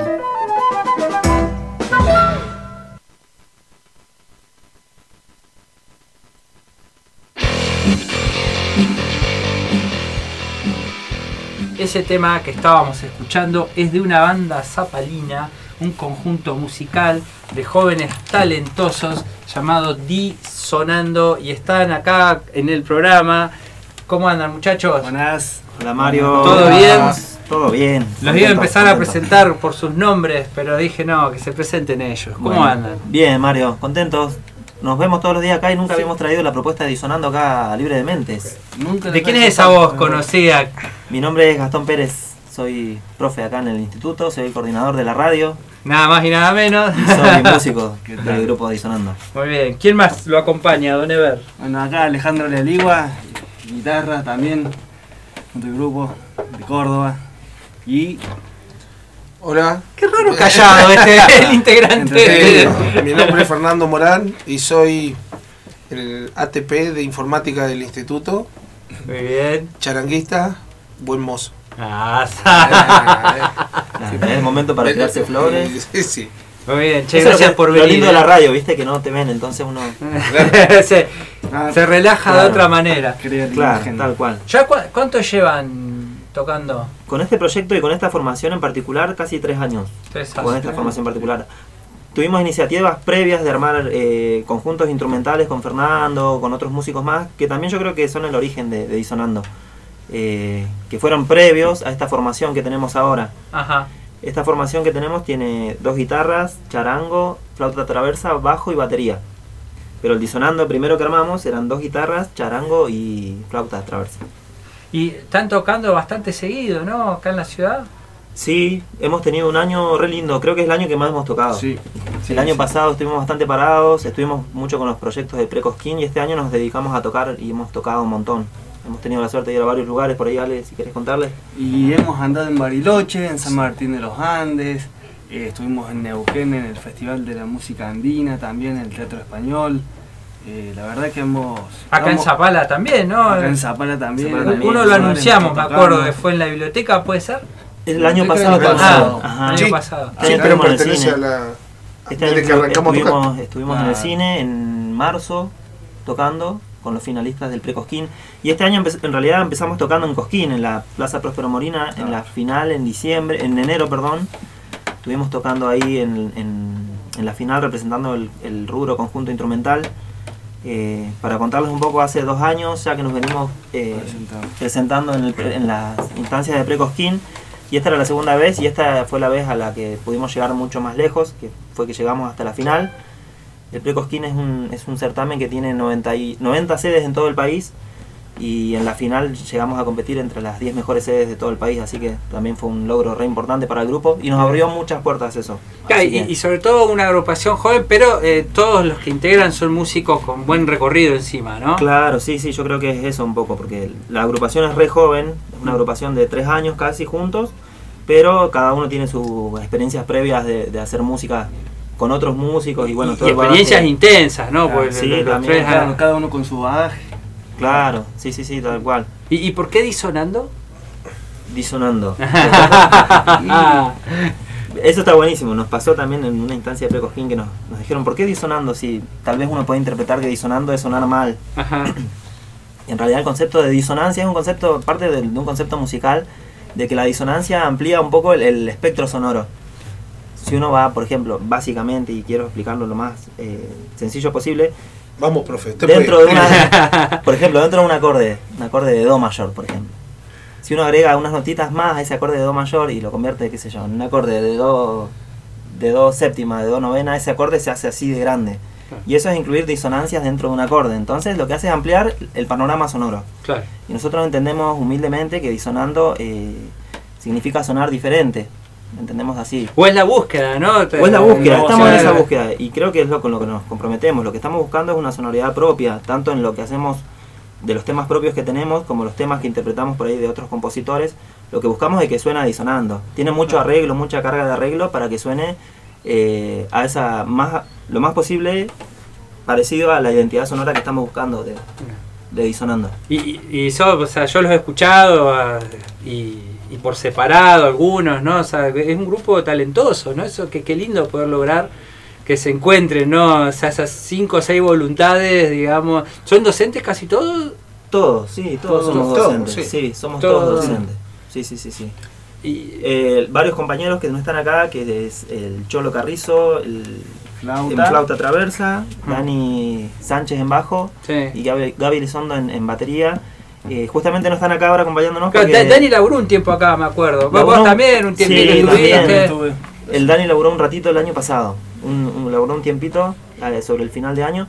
Y ellos trabajan en la orquesta también, entonces en este momento están trabajando ahí en la orquesta. Ahí. Y están Sí, haciendo docencia. están Y son haciendo profes docencia. de la orquesta. Claro, está- están muy, muy pegados a la música, ¿no? Sí, sí, sí, Y aparte cual. son profes de música, la mayoría. Sí, la mayoría, sí, sí, sí, la mayoría. somos Salvo. Fernando, que lo hace de- O sea, que está, eh, pero bueno, pero él debe colaborar mucho para la grabación. Claro. Esto, díganme si me equivoco. A, Sí, a la hora de grabar, ¿quién es el que más pone ahí los dedos en la tecnología? Ah, para grabar ahí un poco yo. Ah, bueno. Soy medio intruso ahí, pero. Bueno, también lo hace Pero acá en Fer la radio, colabora también, claro. Fer colabora mucho en otras cosas también Sí. relacionadas con la tecnología y la informática también.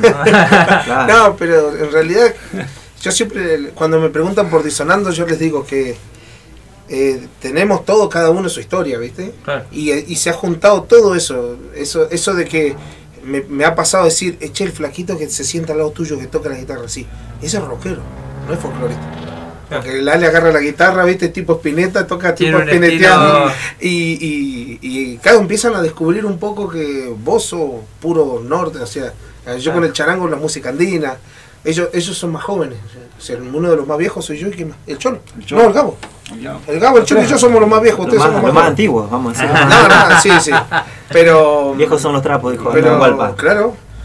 Pero eso es lo que tiene de bueno, que está ahí Sí, mezclado de todo. sí. Hay de realidad, todo. Yo creo que también eso lo que conforma la sonoridad de Sonando es que justamente incluso venimos de palos diferentes y que yo creo que lo que nos ha convocado es la música latinoamericana. Por ahí la- los inicios de Disonando tuvieron una carga folclórica re grande y que la sigue teniendo, pero ahora eh, estamos apuntando más a una perspectiva latinoamericana y creo que es lo que nos convoca porque es lo que nos permite, por ejemplo, realizar un candombe y que ese candombe esté fusionado con rock, con jazz, con el blues, qué sé yo, o cositas del tango, cosas de la música andina. Creo que la música latinoamericana también nos permite esto de, de ampliar y que no sea una- un formato folclórico tradicional. ¿Y, y este año qué evoluciones les ha hecho el público? Sobre todo pensando en los lugares así donde menos los conozco, tipo Bariloche. Ajá. ¿no? Y que aparte un público que está acostumbrado a escuchar cosas nuevas. ¿Qué, Sí. qué- qué evoluciones les, les hicieron que les haya gustado, que quieran compartir?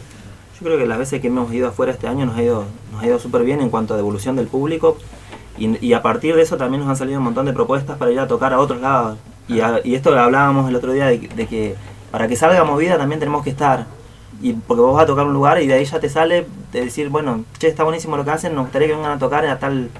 Nos pasó cuando fuimos a, a San Martín, que tocamos ahí en el Centro Cultural y estaba uno, un músico muy importante que es Fernando Formigo, y que también no conocía nuestra propuesta musical y cuando la escuchó, que le gustó muchísimo, nos dijo, nos convocó enseguida para que estemos en el Festival del Trabún, que es el festival más importante que tienen ahí en, en San Martín, que es ahora en diciembre. Y también nos pasó cuando estuvimos en la fiesta de, de la música andina, en el cine andina. teatro de- Es- español de eso fue Neuquén, lindo.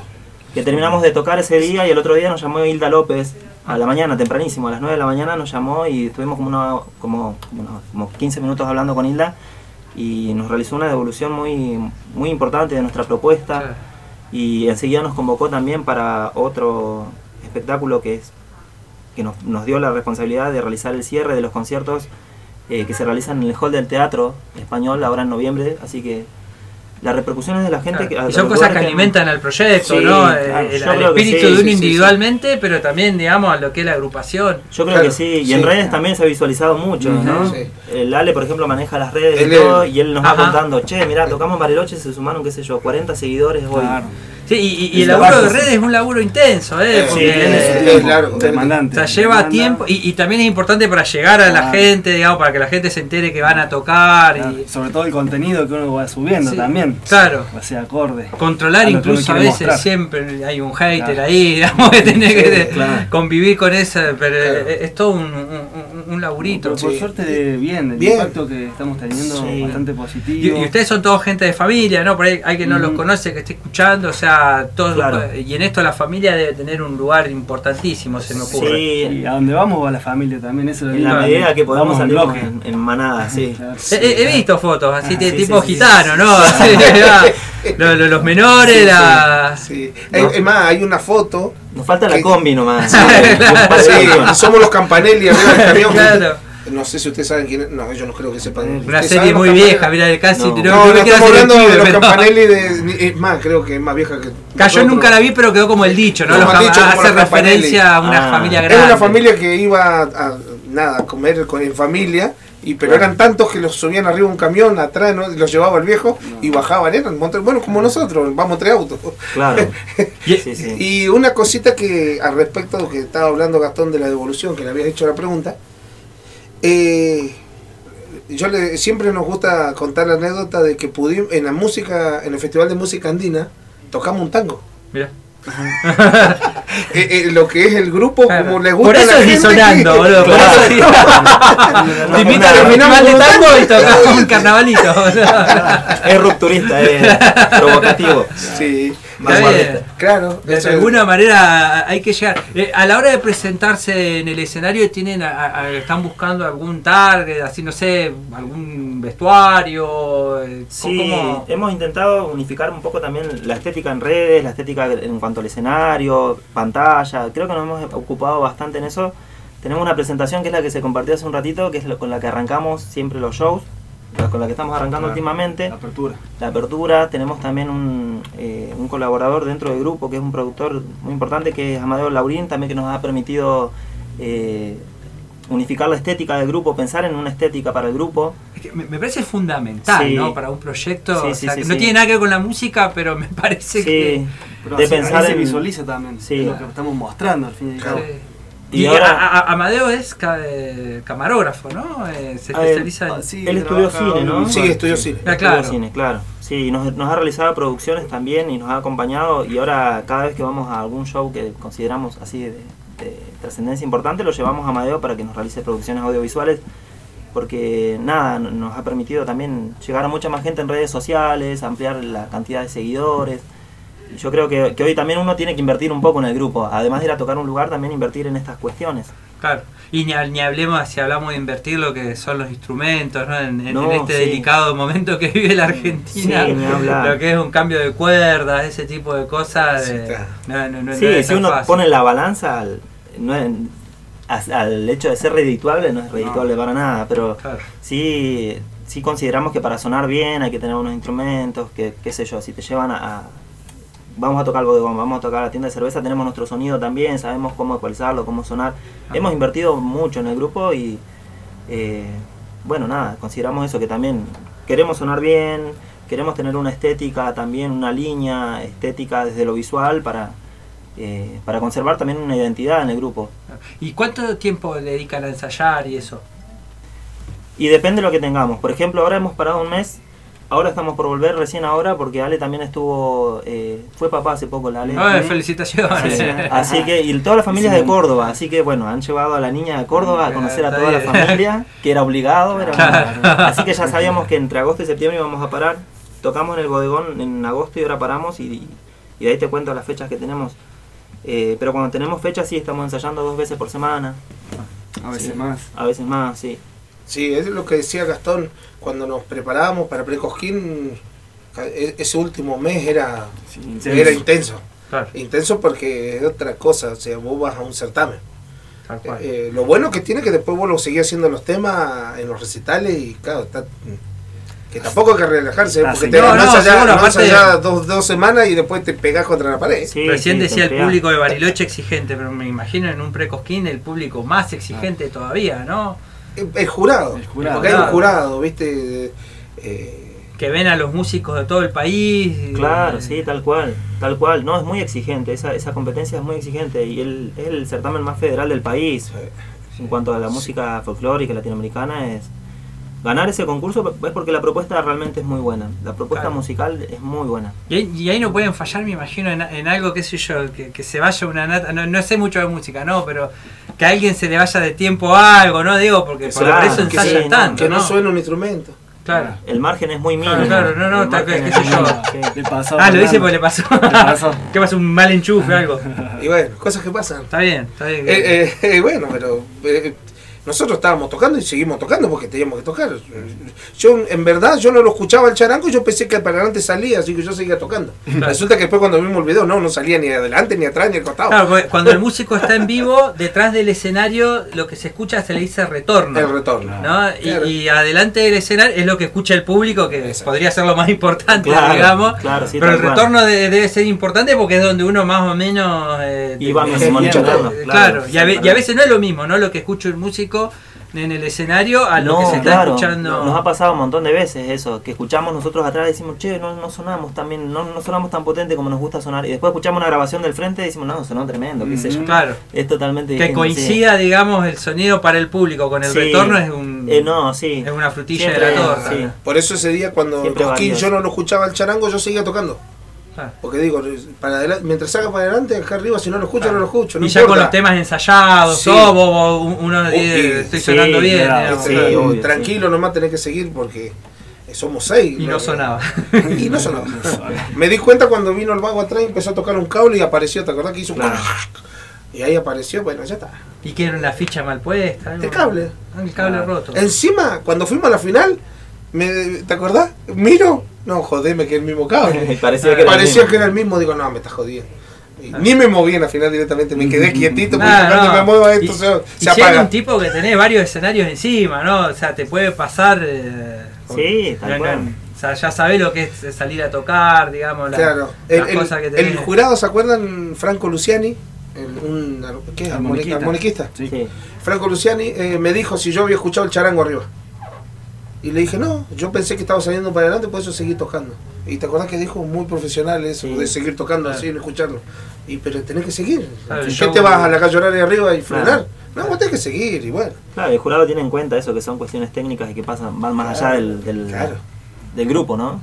Y este año, bueno, no sé si lo decían fuera del aire, ya que Cosquín ya es un proyecto que para este año no, para este verano no. Este año no, sí, no.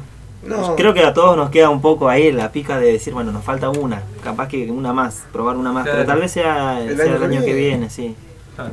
Pero tienen ya. eh, ¿Querés decir las fechas? Sí, ahora bueno, ahora que volvió Ale, arrancamos ya, este fin de semana vamos a... Ya arrancamos en realidad, el fin de semana pasado ya empezamos a preparar un show para el Casino Magic, que vamos a estar en Neuquén, Ajá. el domingo 8 de octubre. Ya dentro de dos, tres semanas Sí. vamos a estar ahí tocando. Después vamos a estar en Zapala acá el viernes 20 de octubre en el cine, en un festival que se llama Arte Pleno. Eh, y después vamos a estar en noviembre, como te comentaba recién, en el cierre de los que son los conciertos en el hall del Cine Teatro Español de Neuquén también. Que eso es el jueves 23 de noviembre. ¿Tienen algún manager, alguien que gestione estos lugares o son ustedes? No, sí. Todos apuntan a él, digamos, a- además de músico. No, pero bueno, a ver, a- a- Ale con las redes sociales, Sí, digamos, vos no, con sí. el, tema de la re- porque la representatividad también no, no es joda, ¿no? No. Esto- conseguir un lugar como el Casino Magic no se me ocurre que No, sea sí. fácil. Y eso también, ¿sabes? Mira, también esto se... Por ahí han salido tocata que, que los chicos que hemos conseguido, por eh, porque lo de la música andina, se hizo una convocatoria y yo les pregunté a ellos, ¿quieren que lo anotemos? Porque nosotros netamente andinos no somos. Claro. Nosotros no somos ni, ni, ni como los Iyapu ni como los Jarca, que son andinos. Eh, y bueno, probemos, dijeron, anotemos, ¿no? Y nos anotamos. Resulta que les gustó lo que hacemos y nos invitaron. Y aprovechamos. Bueno, y así Gastón también. Sí, y esto de tocar en un lugar te, da, te abre la puerta en otro lado. Bárbara del Bodegón eh, eh, también siempre ha estado interesada en que nosotros establezcamos contacto. A ella le gusta mucho nuestra propuesta y es, es muy bueno para nosotros porque fue la que nos hizo el contacto con la gente del casino. Igualmente nos pidieron que mandemos el material, no es que, que porque alguien hable ya puedes tocar ahí, pero eh, nos hizo el contacto con la, con la productora, enviamos el material, por suerte tenemos bien armado el material, todo lo que es el book del grupo, tenemos eh, documentales armados con, con buena calidad que ha elaborado Amadeo y el currículum bien armado. Y bueno, lo enviamos a la productora del Casino Magic hace un tiempito nomás y bueno, después nos llamaron y nos dijeron que les gustó muchísimo la propuesta nuestra. Nos- Y, y el escenario de grandes el- artistas de Sí, Casino sí, Magic, sí, no, de- de- Así que sí, yo creo que es muy importante para nosotros ahora también ir a tocar Casino Magic y empezar también a estar un poco en, en- en la agenda de alguna de las productoras también más importantes que tiene la, la provincia. Así que sí, la, la verdad que este año han surgido cosas muy buenas para el grupo, muy buenas y que se han dado también, creo que es producto, una por, el, por un lado la, del- la del trabajo que venimos trabajando fuertemente, de- después de trabajar fuertemente en redes sociales también creo que ha sido muy importante y creo que el Precosquín también nos ha, nos ha abierto muchas puertas. Pero no es tan bueno como va a ser el año que viene. El año que viene Y sí los otros años. Sí, ni eh, en hablar. serio, ojalá, ojalá que sea un proyecto que crezca muchísimo hasta donde ustedes quieren que llegue. Que, que llegue, la verdad se lo merece, son muy, muy buenos músicos, la banda suena buenísima. Por ahí, eh, en mi caso, no, es- no es el género El musical que más sigo. Yo si no hay una, así una distorsión, no Claro, sé, bueno, claro, no puedo, pero bueno, pero por ahí ya saben, para algún temita. Mirá, mirá, que puede pasar cualquier cosa acá. Eh, y sí, pero esto que me decías, ¿no? Por ahí que yo te invitan a un, a un festival del altiplano y, y salen con algo más de, de- de algo citadino, digamos. Claro. un- eh, eh, creo que la, la creatividad garpa también, ¿no? Eh, El, no estancarse en un género. Sí. No hay una fórmula para Aparte, que una eso, banda triunfe. Nosotros fuimos al Festival de Música Andina y llevamos nuestra propuesta que es de fusión. Llevamos, incluso armamos temas relacionados con el repertorio andino, pero desde la fusión, con el jazz, con el rock, eh, con el contrapunto, que es la forma que tenemos de, de hacer música nosotros. Y después sí nos pidieron otra y dijimos, "Eh, ya somos nosotros, hagamos un tango. Claro, La parte creativa Tocamos de- del grupo, ¿dónde está más? El- Y, y, los arreglos. En los Realmente los hace Gastón, todos. los- Ah, Gastón, bien, eh, va- va- va sumando. Sí, sí. yo hago los arreglos, pero bueno, después La también en el, en, Gastoneta. en el La grupo... gastoneta le pusimos. Mirá, la, ah, muy bien, la, la, disonando en la gastoneta. Igual Acá también en la radio también eh, le decimos la gastoneta. Le da medio vergüenza, ¿viste? Bien. medio, medio como. Ah, eh, Tengo que ir a la clase, la quiero ir todo colorado. Ah, chicos, todo el éxito. Bueno, Marito. ¿Nos vamos escuchando un tema de disonando? Bueno, eh, Clem, gracias por estar acá en el programa. Pablo Fleitas en los controles, Mario González quien les habla. Esto capaz lo estén escuchando un jueves a la mañana porque se repite, un Ah. sábado en la siesta o un domingo a la noche. Así que sea Bien. cual ¿Qué sea el horario. Ahora lo está escuchando mi vieja en la casa. Así que un saludo para la mamá de Fer. Sí, allá está, ya le, le mandé. ¿A dónde van a estar en la radio? Y ahí están, como eran firme ahí. Qué grande. Así que bueno, gracias a todos que nos estén escuchando. Eh, la radio socioeducativa del Sorsal, desde el ISFD número 13 de la ciudad de Zapala. Este programa libre de mentes. Abrazo grande para todos. Abrazo, gracias Mario. Adiós.